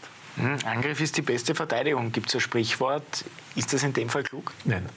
Äh, Sebastian Kurz hat heute unter schlechter Beratung seiner Anwälte versucht, die Regie in diesem Drehbuch, das äh, einerseits die Staatsanwaltschaft, andererseits natürlich auch mit der Richter schon äh, im Kopf hat und hat versucht, die Regie da zu übernehmen mit einer Art von prozessualen Amoklauf. Was anderes kann man dazu nicht sagen. Ich verstehe diese Strategie überhaupt nicht, weil es ja schon Beispiele in der Vergangenheit gab, wo das auch schon schiefgegangen ist. Also es ist so, das wissen seine Rechtsanwälte und das weiß auch er. Krasser wir, Prozess. Das meine ich damit. Ich komme gleich drauf. Äh, wir wissen, dass wir in Österreich ein sehr weit ausgelegtes Befangenheitsrecht, äh, also eine Befangenheitsdefinition haben, nämlich das geht so weit, dass schon der Anschein einer Befangenheit genügt, damit ein Richter befangen ist. Soweit zum Gesetz. Das heißt, äh, ja, der Anschein ist bei diesem Richter natürlich da. Wenn ich mich mit jemandem treffe und austausche, äh, der zu den politischen absoluten Hauptgegnern des Sebastian Kurz gehört, nämlich mit dem Herrn Peter Pilz, dann ist der Anschein der Befangenheit gegeben. Es, er ist aber noch viel mehr gegeben, der Anschein der Befangenheit, indem man zum Thema hätte machen sollen, dass dieser Richter vor wenigen Monaten noch bei jener Behörde gearbeitet hat, die ihm jetzt anklagt, also bei der Wirtschafts- und Korruptionsstaatsanwaltschaft. Das ist für mich der eigentliche Befangenheitsgrund. Beide, aber in beiden Fragen ist der Anschein der Befangenheit gegeben. Soweit zum, zum Rechtlichen und zum Formellen. Tatsache ist aber, und jetzt kommt der Fehler im System, es gibt keine Instanz, die darüber entscheidet, ob der Richter, der Richter selber befangen ist. Es gibt nur eine Instanz und das ist der Richter selber. Das haben wir gesehen bei der natürlich befangenen Richterin Hohenecker bei Karl-Heinz Grasser, deren Mann über Social Medias Posting, politische Posting gegen den Angeklagten seiner Frau gepostet hat und die hat dann darauf gesagt, ich bin nicht befangen, weil zu Hause spreche ich mit meinem Mann nicht. Also es ist eine völlig absurde Begründung und heute genau das Gleiche. Es ist wie ein Abbild. Der natürlich befangene Richter sagt, ich bin nicht befangen, weil den Pilz kenne ich gar nicht so gut, den, habe ich mich nur zweimal getroffen und zur anderen Frage hat er gar nichts gesagt. Das heißt, was wir in diesem Land brauchen, ganz dringend, und das ist ein Appell um dieses, diese Farce, diese Skurrilität, die es nur bei uns gibt, in anderen, allen anderen Ländern dieser, dieses Erdballs, kann man eigentlich sagen, ist die Befangenheit ein sehr heikles und hohes Gut eines Richters. Und im Zweifel ist er befangen. Dann brauche ich eine Instanz, wir haben zum Beispiel einen Waisenrat, der das entscheiden könnte im Justizministerium, oder ich füge überhaupt eine Instanz ein, wenn ein Angeklagter einen Antrag stellt, der Richter ist befangen, dann muss das eine objektive Instanz entscheiden. Dass das der Richter selber entscheidet, ist skandalös, ist nicht zu rechtfertigen und muss verändert werden. Aber jetzt komme ich zum Punkt. Das Wissen, das alles Wissen, dass ich keine Chance habe mit dem Befangenheitsantrag, geht doch nicht her, machen wir den Richter auf. Das ist doch absurd. Was, diese Strategie verstehe ich nicht. Denn ich bin heute halt der Meinung, ja, das ist jetzt nicht sehr juristisch, aber es ist aus dem Leben gegriffen. Jeder halbwegs intelligente Richter mit einer guten Ausbildung kann in 90 Prozent aller Verfahren, die bei uns vor Gericht stehen, entweder einen Schuldspruch oder einen Freispruch formulieren. Es liegt am Richter, gerade bei einem Einzelrichter. Es liegt am Richter. Und gerade in diffusen Fällen, so wie bei der jetzigen, des jetzigen Falles Kurz, der diffus ist, da kann ich so argumentieren und so argumentieren. Nur wenn ich meinen Richter auch noch aufmache und ihm als, als Parteirichter hinstelle, und das war ja der Sinn, er sollte eine Bunze bekommen, eine Parteibunze, nur dann wird er keine große Motivation haben, da einen Freispruch zu formulieren. Das ist ja völlig auf der Hand.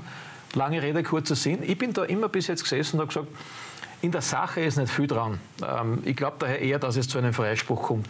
Mit der schlechten Strategie, die heute gefahren worden ist, mit diesem prozessuellen Amoklauf, glaube ich, hat sie sich heute umgedreht. Ich glaube, dass heute, ab heute die Wahrscheinlichkeit eines Schuldspruchs einfach höher ist, weil besser wird es nicht mehr, mehr. Ich meine, nicht besser, aber jetzt kommen Zeugen, da wird kaum jemand irgendwem äh, glaubwürdig entlasten. Ganz im Gegenteil. Es kommt, und das sieht man ja, auf was das aufgebaut ist, schon im Plädoyer der Staatsanwälte, es kommt der Grundzeuge Schmidt, der den Kurz dort massiv belasten wird natürlich. So, und dann haben sie den Zeugen und dann kannst du schon ungefähr vorstellen, wie das ausgeht. Letzter Satz, ich verstehe bis heute nicht, warum er so ausgesagt hat, wie er ausgesagt hat. Denn dass ein Bundeskanzler, beim ja, beim Urschuss, dass ein Bundeskanzler natürlich involviert ist in die Postenbesetzung der höchsten Staatsposten, ist nicht nur normal und auch nichts Schlechtes, sondern sogar wünschenswert. Na, selbstverständlich muss der Bundeskanzler schauen, dass die verstaatlichten, dass die höchsten Staatsunternehmen mit Leid besetzt werden und da, da, mischt er sich halt ein. Das hätte man niemand zum Vorwurf gemacht. Aber warum hat er sich in diesem Untersuchungsausschuss davon so distanziert? Was hat ihn da getrieben?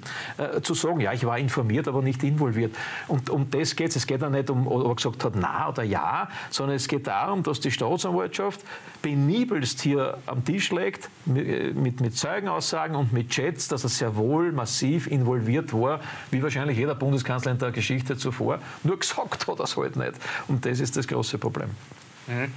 Ähm, jetzt sagt der Peter Westenthaler, er rechnet mittlerweile eher sogar mit einer Verurteilung. Was ist Ihr Bauchgefühl? Ich meine, Juristen sind wir alle drei nicht, aber was glauben Sie? Ja, ich glaube auch, dass es zu einer Verurteilung äh, nach Meinung der Verteidigung führen wird. Denn du sagst, wenn man sich den Richter aufmacht, ja. ich sage, die haben einfach gesagt, der wird uns eh verurteilen, daher machen wir es einem gleich an, äh, einen befangenen Richter, der von der WKStA zuerst den Fall so verfolgt, der quasi den Sebastian Kurz verfolgt von der WKStA bis zu seiner Richterposition. So, der heißt, es ist ein politischer äh, ein politischer Richter und der wird ein politisches Urteil fällen und der will jetzt einfach nicht haben, dass er da ein Jahr oder länger umsonst gearbeitet hat und recherchiert hat und penibel alles zusammentragen hat und daher wird es so sein. Schau, wenn man die politische Wirklichkeit kennt und ich glaube, über Jahrzehnte haben wir das ja genau kennengelernt. Es ist einfach so, dass äh, Postenbesetzungen immer was Heikles sind. Ja, dass man immer aufpassen muss, dass das nicht hineinrutscht in äh, politische Postenbesetzungen, ja, gar in Postenbesetzungen mit Gegengeschäften und so weiter und so weiter. Und äh, faktisch ist es aber so, dass Postenbesetzungen immer letztendlich eine Letztentscheidung haben.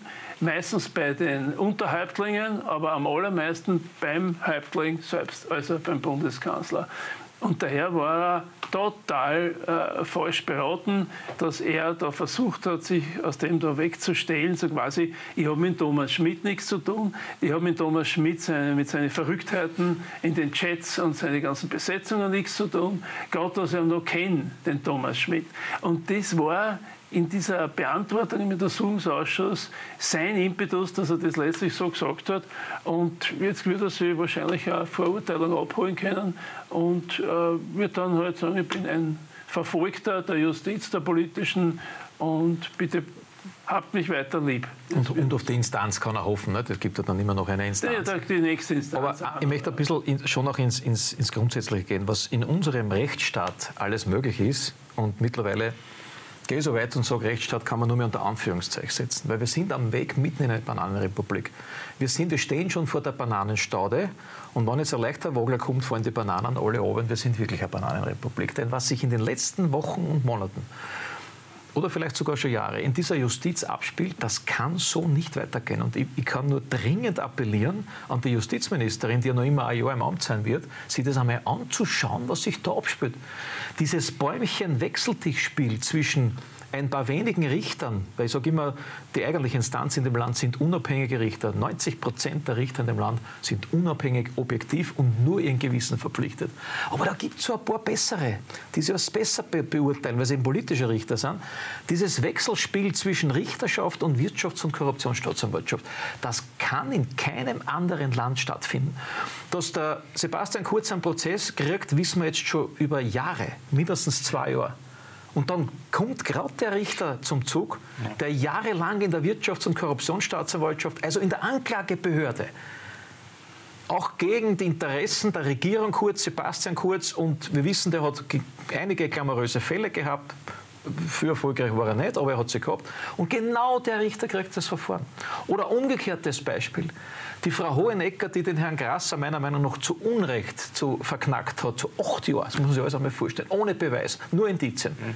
Die wechselt jetzt seit 1. August von der Richterschaft plötzlich in die Korruptionsstaatsanwaltschaft.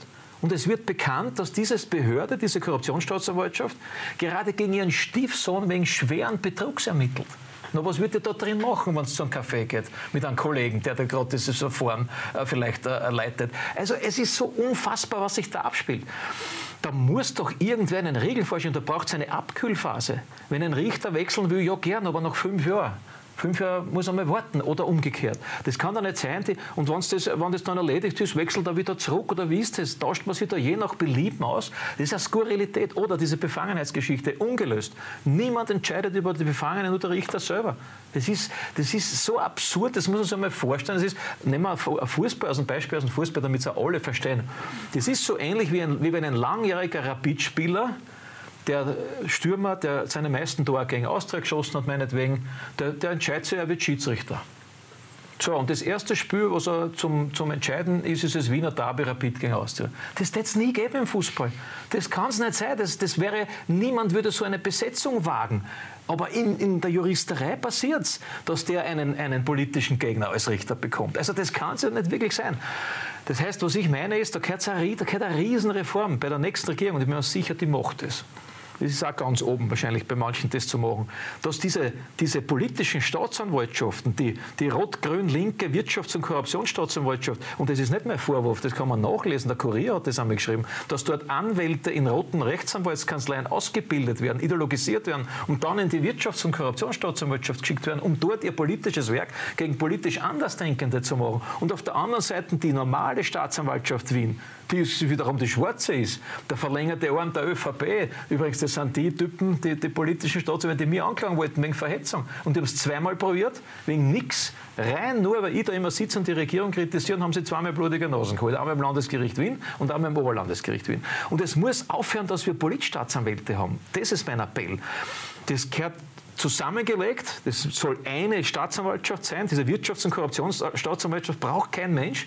Weil die in, in, Im Prozentsatz haben die mehr Freisprüche als Verurteilungen. Das heißt, eine Staatsanwaltschaft, darüber einen Generalstaatsanwalt, der die Verantwortung trägt. Und der Herr des Verfahrens soll künftig wieder ein Untersuchungsrichter sein. Ein Richter, weil ich nur immer davon ausgehe, dass Richter objektiv sind und Richter besser entscheiden als politisch besetzte Staatsanwälte.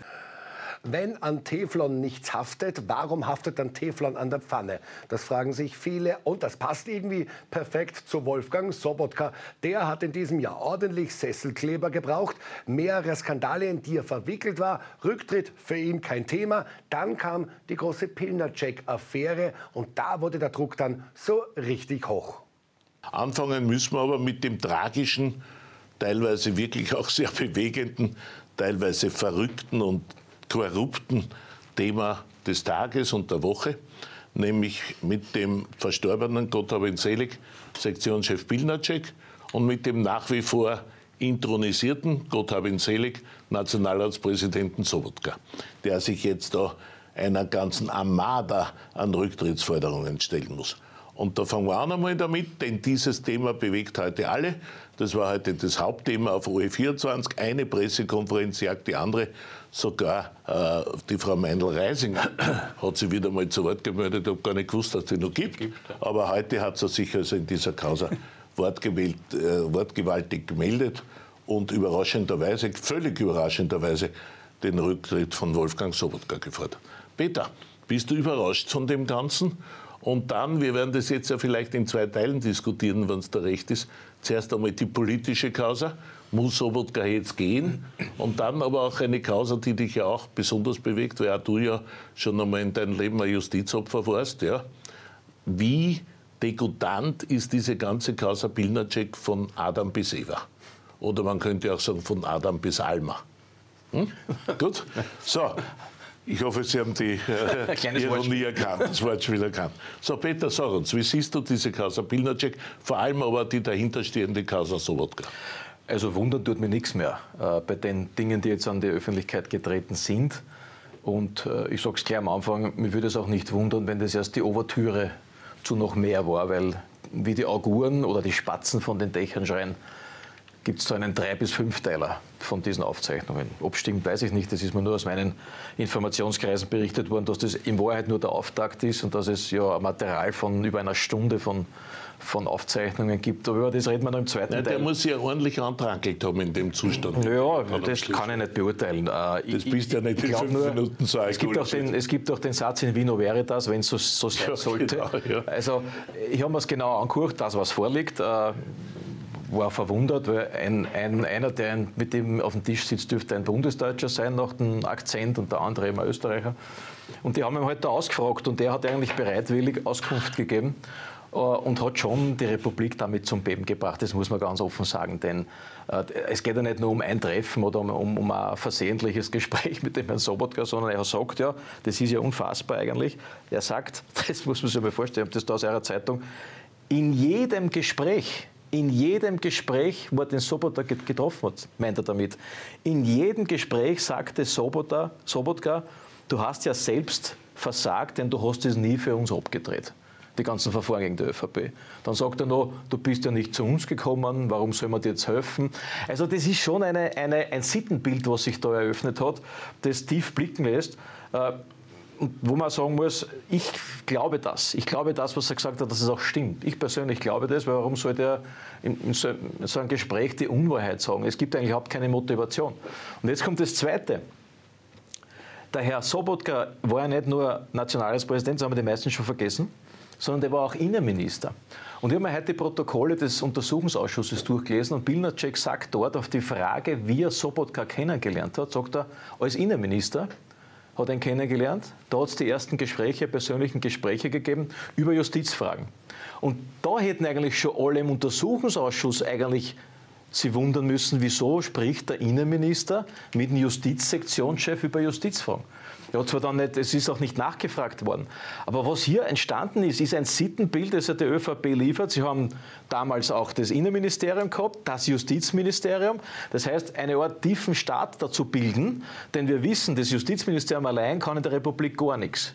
Du brauchst als ausführendes Organ immer das Innenministerium, die Beamten des Innenministeriums. Und wenn die gleichgeschalten sind und, so, und das, das ergibt sich aus der Sachlage, dann wird es gefährlich für die Republik Österreich. Und aus dem Grund, gar nicht nur aus dem, was der, der Bildercheck da gesagt hat, sondern aus diesem Grund bin ich der Meinung, ist Sobotka als zweithöchst, im zweithöchsten Amt der Republik einfach nicht mehr zu halten.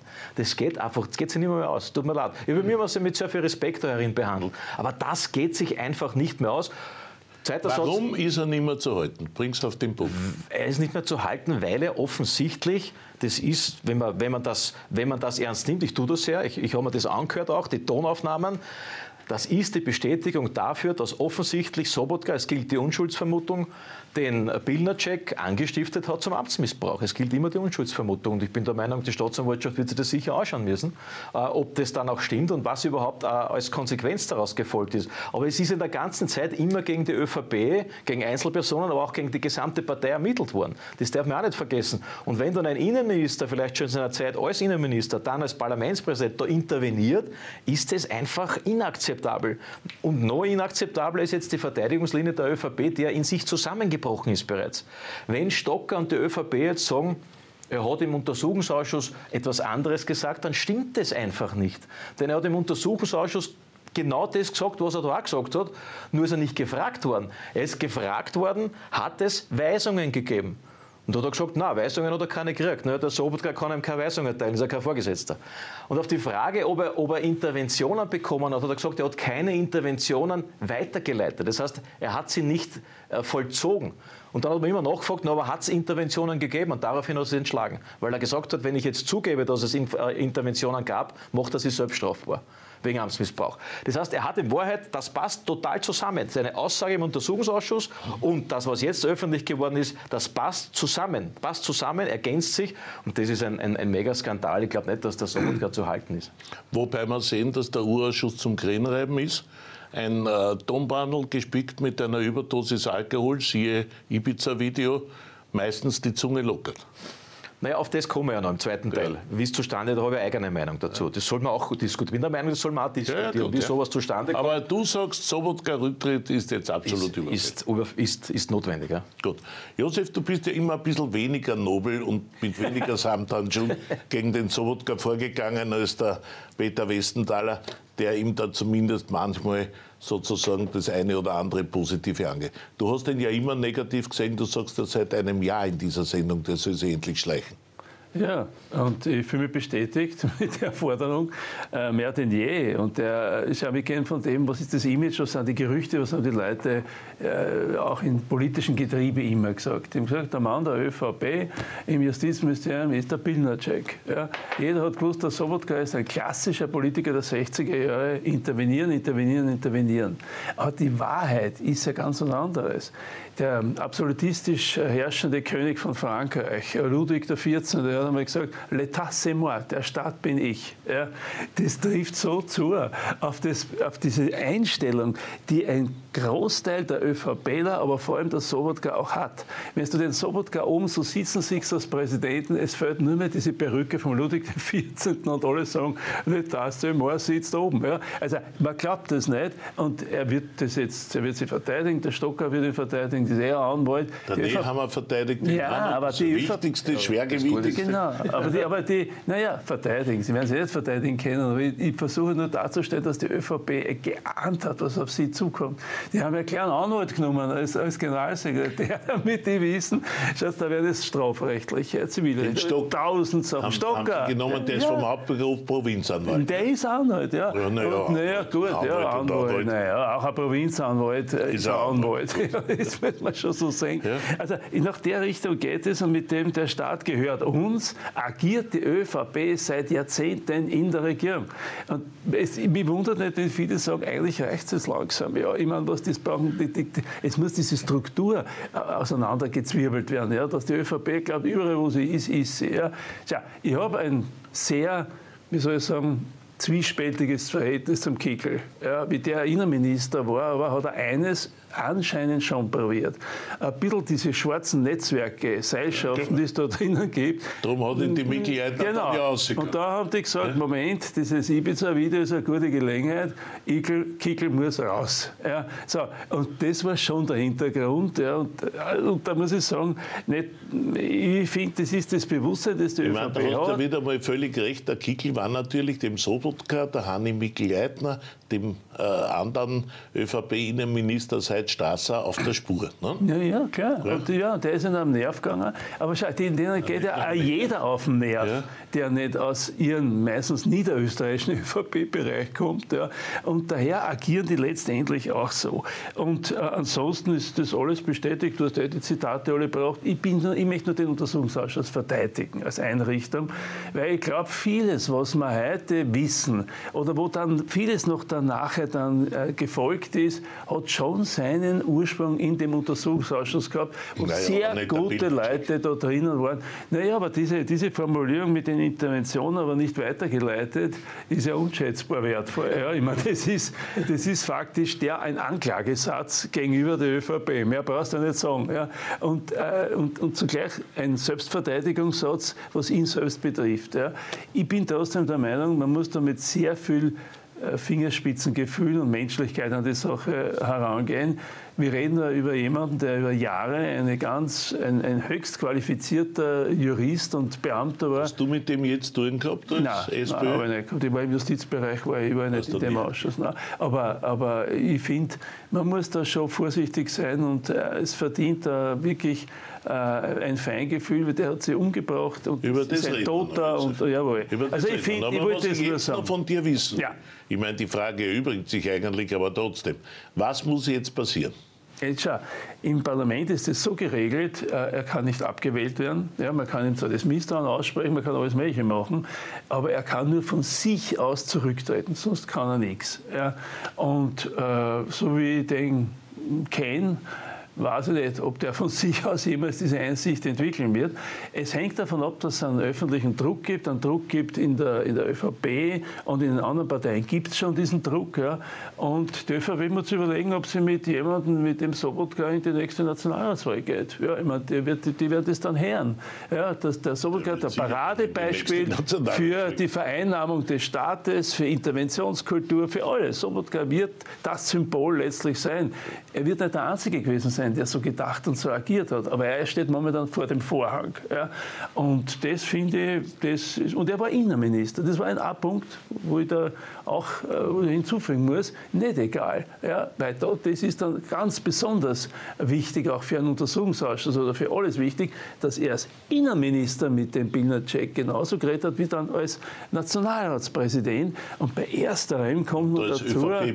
Ja, das sowieso. Und da kommt noch dazu, dass das also da, gibt, da wird der gute Sobotka noch viele, viele Probleme kriegen. Aber ja. das erklärt ja auch, das erklärt ja auch, ich bin ja froh, dass du das jetzt mit Kickel gesagt hast, nicht ist. Und sagst, ja, ja.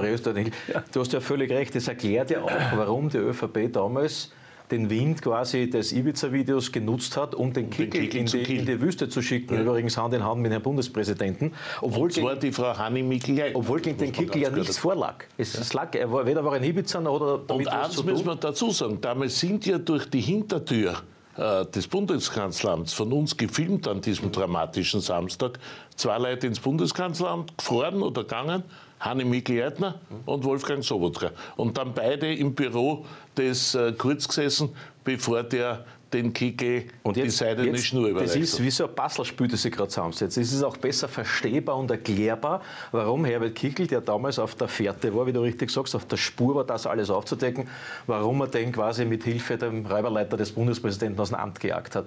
Äh, sollte man nur auch dazu sagen und sollte man auch wissen, ich habe den, den äh, Christian Pilnacek persönlich gekannt, ich habe mit ihm persönlich zu tun gehabt, auch als Klubobmann, war immer wieder im Parlament, wir haben Gespräche geführt, für mich ein äußerst korrekter ein über, fast überkorrekter Beamter, muss man sagen, was er gesagt hat, was überliefert wird in diesen Tonbändern, auch wenn es ein Wirtshaustisch war, das ist Pilnacek. Nämlich indem er gesagt hat, sie haben es probiert, aber ich habe es nicht gemacht.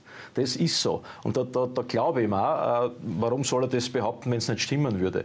Äh, äh, und jetzt auch noch eine Lanze für den Untersuchungsausschuss. Wir beide Parlamentarier sind halt Fans von Untersuchungsausschüssen. Es ist ja auch durch einen Untersuchungsausschuss, durch die Akten, die dann gekommen sind, aufgedeckt worden, dass im Februar in diesem besagten Jahr es zwölf zwölf Anrufe bzw. Anrufversuche des Sobotka an den Bildnercheck gegeben hat innerhalb weniger Stunden. Das muss ich mir also einmal vorstellen. Leider äh, ist es aber über einen, über einen Metadienst gemacht worden, wo die, die, die, Telefonate gelöscht worden sind, aber nicht, dass sie stattgefunden haben. Das heißt, die Inhalte sind nicht mehr rekonstruierbar.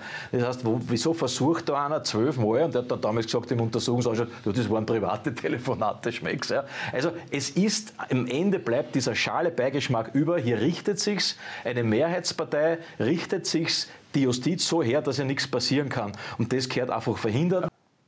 Mittlerweile wissen wir, Wolfgang Sobotka wird nicht mehr als Spitzenkandidat in Niederösterreich für die Nationalratswahl im nächsten Jahr antreten.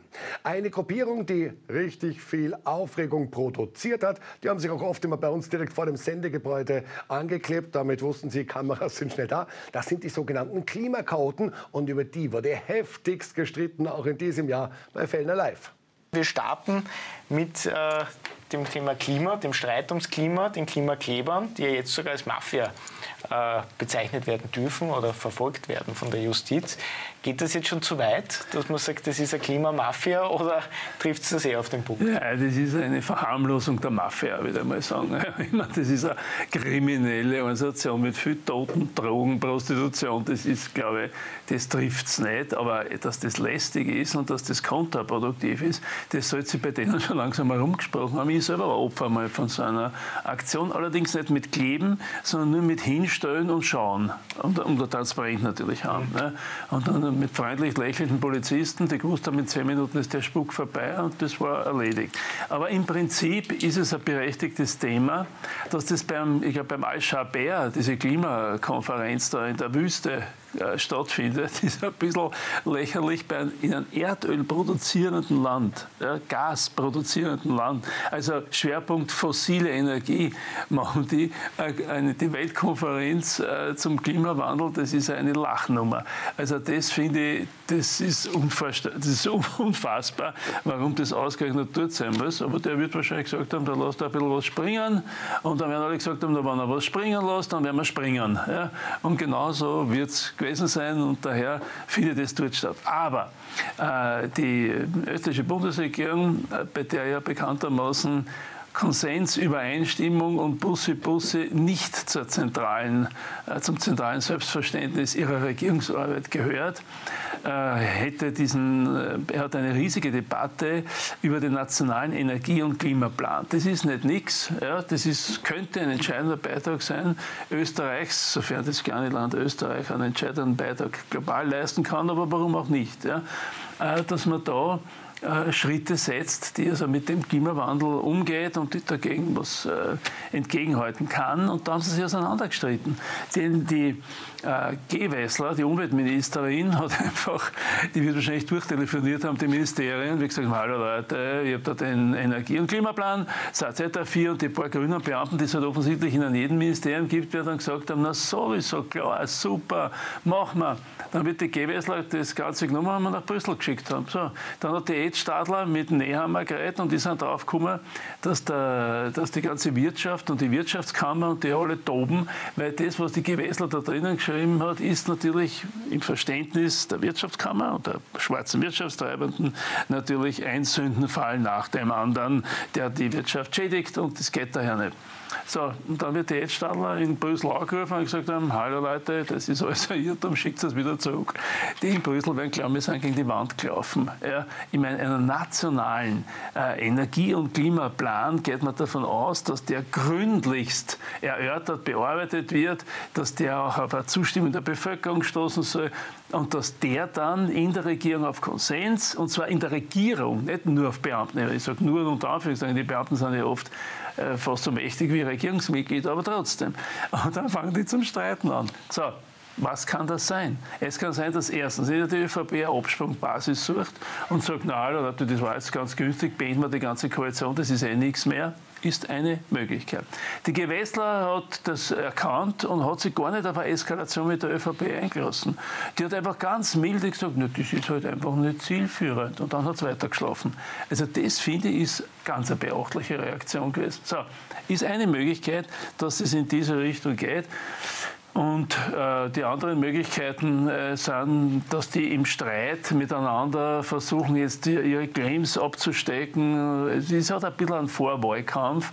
Es, früher hätte ich gesagt, es geht nichts mehr. Was soll das alles noch? Ja. Da reden wir dann nachher eh drüber, da war jetzt viel dabei, aber vielleicht noch einmal einen Schritt breit äh, ja. zu, zurück, zurückkommend zu den Klimaklebern, ja, die ja derzeit die öffentliche Diskussion sehr stark dominieren, muss man sagen. Ähm, Mehrheit sieht das natürlich kritisch, naturgemäß. Äh, dennoch, äh, die als Mafia einzustufen oder nach dem Mafia-Paragraphen gegen sie vorzugehen, Geht das zu weit oder ist es sogar richtig, dass man jetzt einmal harte Maßnahmen also Ich glaube, der, der, Ausdruck Klimaterroristen war sogar noch schlimmer wie Mafia. Meine, das ist jetzt eine Geschmackssache. Was ist jetzt schlimmer, Terroristen, Mafia? Das ist mir auch wurscht. Tatsache ist, dass das Menschen sind, die nicht alle Tassen im Schrank haben, dass die die Gesellschaft und die Gemeinschaft äh, behindern, stören, an ihrem Fortkommen, an ihr, zu ihren Arbeitsplätzen zu kommen, dass sie die Einsatzwegen nicht durchkommen, dass Menschen einfach gefährdet werden durch diese Leute und daher gehören sie massiv bekämpft. Und mir ist alles recht, was ihnen im Moment jetzt einfällt. Wenn das, wenn das der Mafia-Paragraph ist, gerne.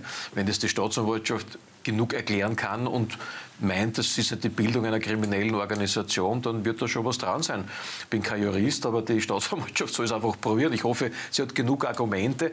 Wundern tut es mir in dieser Republik nicht, weil wir sind eine Republik der Kleber. Nicht? Der, die Minister kleben an ihren Ministersessel am Paulusplatz, der Sobotka klebt an seinen Sessel im Parlament als Parlamentspräsident. Warum sollen da nicht ein paar versprengte Kleber auch dort kleben, wobei es im Moment ein bisschen schwierig ist, ähm, im, bei einem halben Meter Tiefschnee sich anzukleben, den wir übrigens jetzt auch bald in der Stadt haben werden.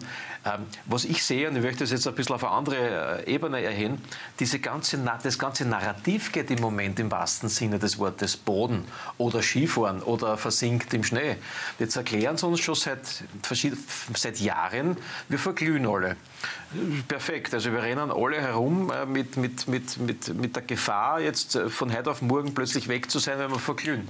Jetzt haben wir den strengsten äh, Winter im Dezember, ich glaube seit Jahrzehnten. So was hat es überhaupt, kann mich nicht erinnern, dass wir so viel Schnee und so viel äh, im Dezember eigentlich hatten. Man hat sogar die Fußballmeisterschaft verlängert, jetzt, äh, weil in den letzten Jahren im Dezember nie Schnee war. So, und das Einzige, was im Moment brennt, ist nicht die Erde und nicht wir, sondern die Gehirne dieser Umweltaktivisten. Was da im Moment an Durchknallen und Verrücktheiten sich abspielt, zum Beispiel die Frau Thünberg-Greta, die jetzt offensichtlich gerade drauf und dran ist, die HJ zu gründen, ne? die, die Hamas-Jugend. Ähm, äh, das ist jetzt die, Jünger, die Jüngerin Hamas, die da äh, offenbar einen Auftrag hat, da in der Öffentlichkeit nicht mehr, mehr über das Verbrennen der Menschen in der Sonne, sondern über die guten Taten und hervorragenden äh, Aktionen der Hamas zu philosophieren. Völlig verrückt. Da bricht eine ganze Ikone einer Generation derzeit weg mit diesen Aktivitäten. So hat sie ganz Israel pauschal plötzlich als Völkermörder erklärt. Ich meine, die spinnt ja, die ist ja nicht mehr ganz dicht. Die gehört ja irgendwie da vor sich selber geschützt, dass die in kein Mikrofon mehr reinbeißt. Oder jetzt kommt um die Ecken eine gewisse Frau Kromp-Kolb, vielen Menschen bekannt als bezahlte Aktivistin und Beraterin der Bundesregierung, aber auch des Wiener Bürgermeisters, der hat gern mit ihr auftritt, der Herr Ludwig. Und die schreibt in einer, in einer der größten Tageszeitungen des Landes ungestraft, dass alle eigentlich, die den Klimaschutz nicht ernst nehmen, kehren vor das Kriegstribunal in Den Haag gestellt und dort ver verurteilt und verhaftet. Das muss man sich mal alles tun. Also nicht die, die, Erde brennt, sondern die Hirne brennen durch von diesen Menschen. Die braucht echte psychologische Betreuung. Die Frau, wer die jetzt noch ernst nimmt, die schreibt eine Kolumne, man kann sich da darin sagen, in der Corona-Zeitung, wo sie darauf, dazu auffordert, dass Unternehmer, Politiker und wer sonst noch, eigentlich jeder, wir alle, die nicht Klimaschützen und den Klimaschutz Klimaschutz nicht vor sich hertragen und ernst nehmen, vor das Den Haager Kriegsgericht gestellt werden, und zwar wegen, äh, dem, wegen des Deliktes Ökozids. Die haben es ja nicht mehr, mehr alle. Also das ist ja alles nicht mehr normal. Die Frau muss wirklich, die muss wirklich betreut werden. Ich mache mir echte Sorgen um die. Äh, ernst nehmen tut die jedenfalls niemand mehr. Und äh, daher meine ich, diejenigen, äh, die jetzt seit Jahren Denkverbote aussprechen und Meinungspolizei spüren, dass wenn du nur ja was in Frage stellst, was diese Klimaverrücktheiten anbelangt, und da ist vieles in Frage zu stellen, können wir stundenlang darüber diskutieren, menschengemachter, naturgemachter Klimawandel, können wir lang diskutieren. Aber die, die flippen im Moment komplett aus, weil ihr Narrativ untergeht. Das können sie nicht mehr bedienen, weil jetzt kommen nicht mehr, in die Wüste, jetzt kommen die Eiszeit plötzlich wieder, wie es jeden Winter ist, wenn es kalt ist. Ähm, und sie kommen damit nicht durch und der Höhepunkt dieser, dieser Chutzpe ist diese Veranstaltung da in Dubai, wo 70 70.000 Menschen mit tausenden Flugzeugen, zum Teil Privatflugzeugen hinfahren, um sie dort von einem Scheich, der ein Ölscheich ist, erklären zu lassen, ist ja alles in Ordnung eigentlich, ist alles super. Ich glaube ja, dass das, das ist eine Fake-Geschichte. Vielleicht ist das, hat das der Kolber inszeniert oder irgendeine Kabaretttruppe, aber wie man die so vorführen kann, diese Umweltaktivisten, dass die da echt alle hinfahren, sich dort am Nasenring durchziehen lassen. Übrigens, wisst ihr, wer die größte Delegation gemessen an der Bevölkerungsdichte hat? Österreich. Österreich. Österreich. Fährt dorthin mit Katz und Maus, äh, mit Minister, Gewessler, Finanzminister. Der, der, Präsident wollte ja, aber den hat der Coronavirus erwischt oder ist er in der Hofburg umgegangen, das steht ja unter Wasser seit heute. Also was ich dort abspiele, ist, aber das ist so verrückt, dass man fast nicht glauben kann, dass das ernst gemeint ist. Im Moment enttarnt und entlarvt sich diese ganze Klimablasen als das, was sie ist, nämlich als ein Haufen aufgeschreckter Verrückter, die Menschen einsperren will, die plötzlich auf andere politische Felder, siehe Thunberg, Hamas, äh, Israel geht und die dort in Wahrheit ihren Untergang zelebriert, weil kein Mensch nimmt die mehr ernst nach, der, nach, dieser, nach diesem Get-Together da in Dubai äh, in den Arabischen Emiraten. Ich finde es lustig. Es ist so ein bisschen der Spaßhöhepunkt des Jahres.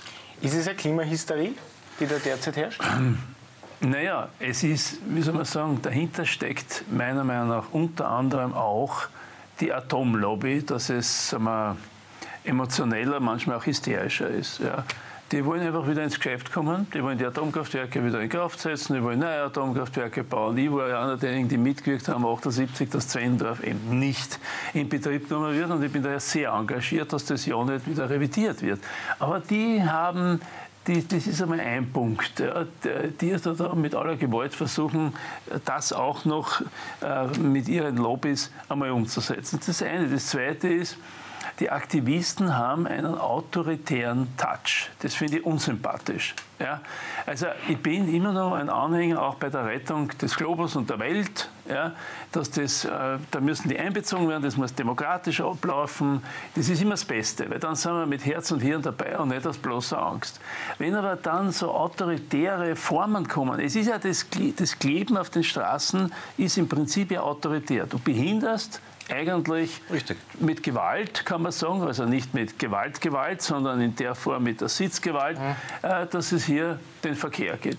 Und, ich, und wenn man sagt, die sollen vor das Hager Kriegsgericht kommen oder ähnliches, dann hat es autoritäre Züge und das finde ich ist absolut abzulehnen. Das will ich nicht und zwar von niemand und nichts und auch nicht äh, letztendlich also von den Ökoaktivisten. Äh, was die Regierung, dass die da in so einer Zusammensetzung hinfährt nach Dubai oder einen anderen Grund. Ja. Das ist ja, da geht es ums Gas also, und da geht es ums Öl. Ja, es hat vor allem 30 Grad dort. Ja, ja, das ist auch nett. Ja, ja das ist mehr als noch ja, Die dann ein bisschen so diesen Winterhust und Winterschnupfen auskurieren, das mag schon sein. Aber ich glaube, Der Putin ist jetzt auch dort. Ja, ja, da können Sie ins Gespräch kommen und sagen, Herr du Putin, ich hoch zu. Also, man, das Dubai war mir immer schon ein bisschen ungeheuer. Können wir nicht wieder ein bisschen Russengas schicken? Er schickt eh wieder. Wer will schon wieder mehr Russengas? Ja, ist ja sowieso das Ganze ein Scheingefecht. Aber ein bisschen habe ich den Eindruck, da spielt das auch mit, dass man Flüssiggas vielleicht von dort kriegt oder dass ja, ein bisschen mal ins Geschäft kommt. Ja. Aber rumrennen dann soll mit der grünen Masken und sagen, ja, die Wüste wird grün. Ja, ist dann quasi ihr Programm.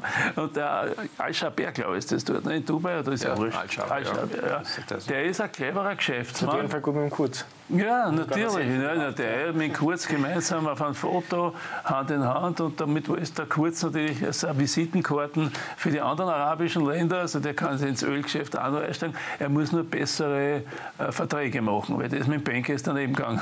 da ist um eine Million umgefallen, ja. Ja, was auch noch zu viel ist, was er gekriegt hat, aber ist ja wurscht. Sein Kaffee ist privat, will mich nicht einmischen. Aber das ist etwas, wo ich sagen muss, das gefällt mir gar nicht, äh, wie sich das da abspielt. Schau, die Thunberg, ist ihre Privatmeinung, ich will dazu nicht äußern. Für mich war die nie eine Ikone. Ja, das hat ja auch so ein bisschen einen Touch gehabt, der mir nicht wirklich behagt hat. Und äh, ansonsten, schau, bei bestimmten Äußerungen habe ich sowas wie ein intellektuelles Nudelsieb, was hängen bleibt, bleibt hängen. Aber äh, jetzt sagt der Josef Schaap, oder am Anfang haben Sie gesagt, die Atomlobby steckt auch hinter dieser Klimahysterie. Ja, sicher. Interessanter sicher, Zugang. Aber wer ist denn wirklich schuld an dieser Klimahysterie? Sind es die Grünen, die Linken, sind es die Medien, ist es die Atomlobby, naja, sind es andere? Natürlich. Lobbys? Eine Mischung aus allem. Du, du hast völlig recht, ich gebe da völlig recht, Atomlobby.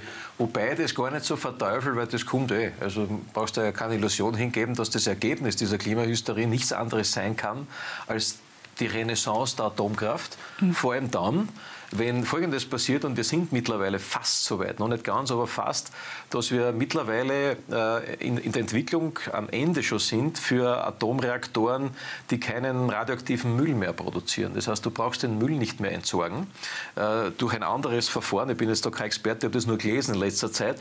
Und dass diese neue Generation von Reaktoren offensichtlich knapp vor dem Durchbruch und vor der nicht nur Zulassung, sondern auch vor der Installation in manchen Ländern steht.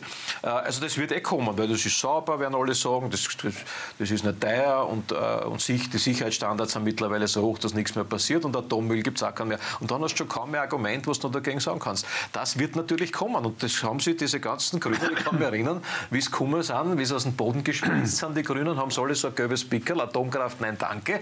Und das wird, das wird die nächste katastrophale Niederlage, Sinn, Sinnniederlage der Grünen sein, die sie da erleben werden müssen. Das war das Beste aus Fellner Live, der große OE24 TV Jahresrückblick. Und wenn Sie eine Ausgabe verpasst haben, kein Problem. Sie finden diese natürlich auch online auf OE24.at.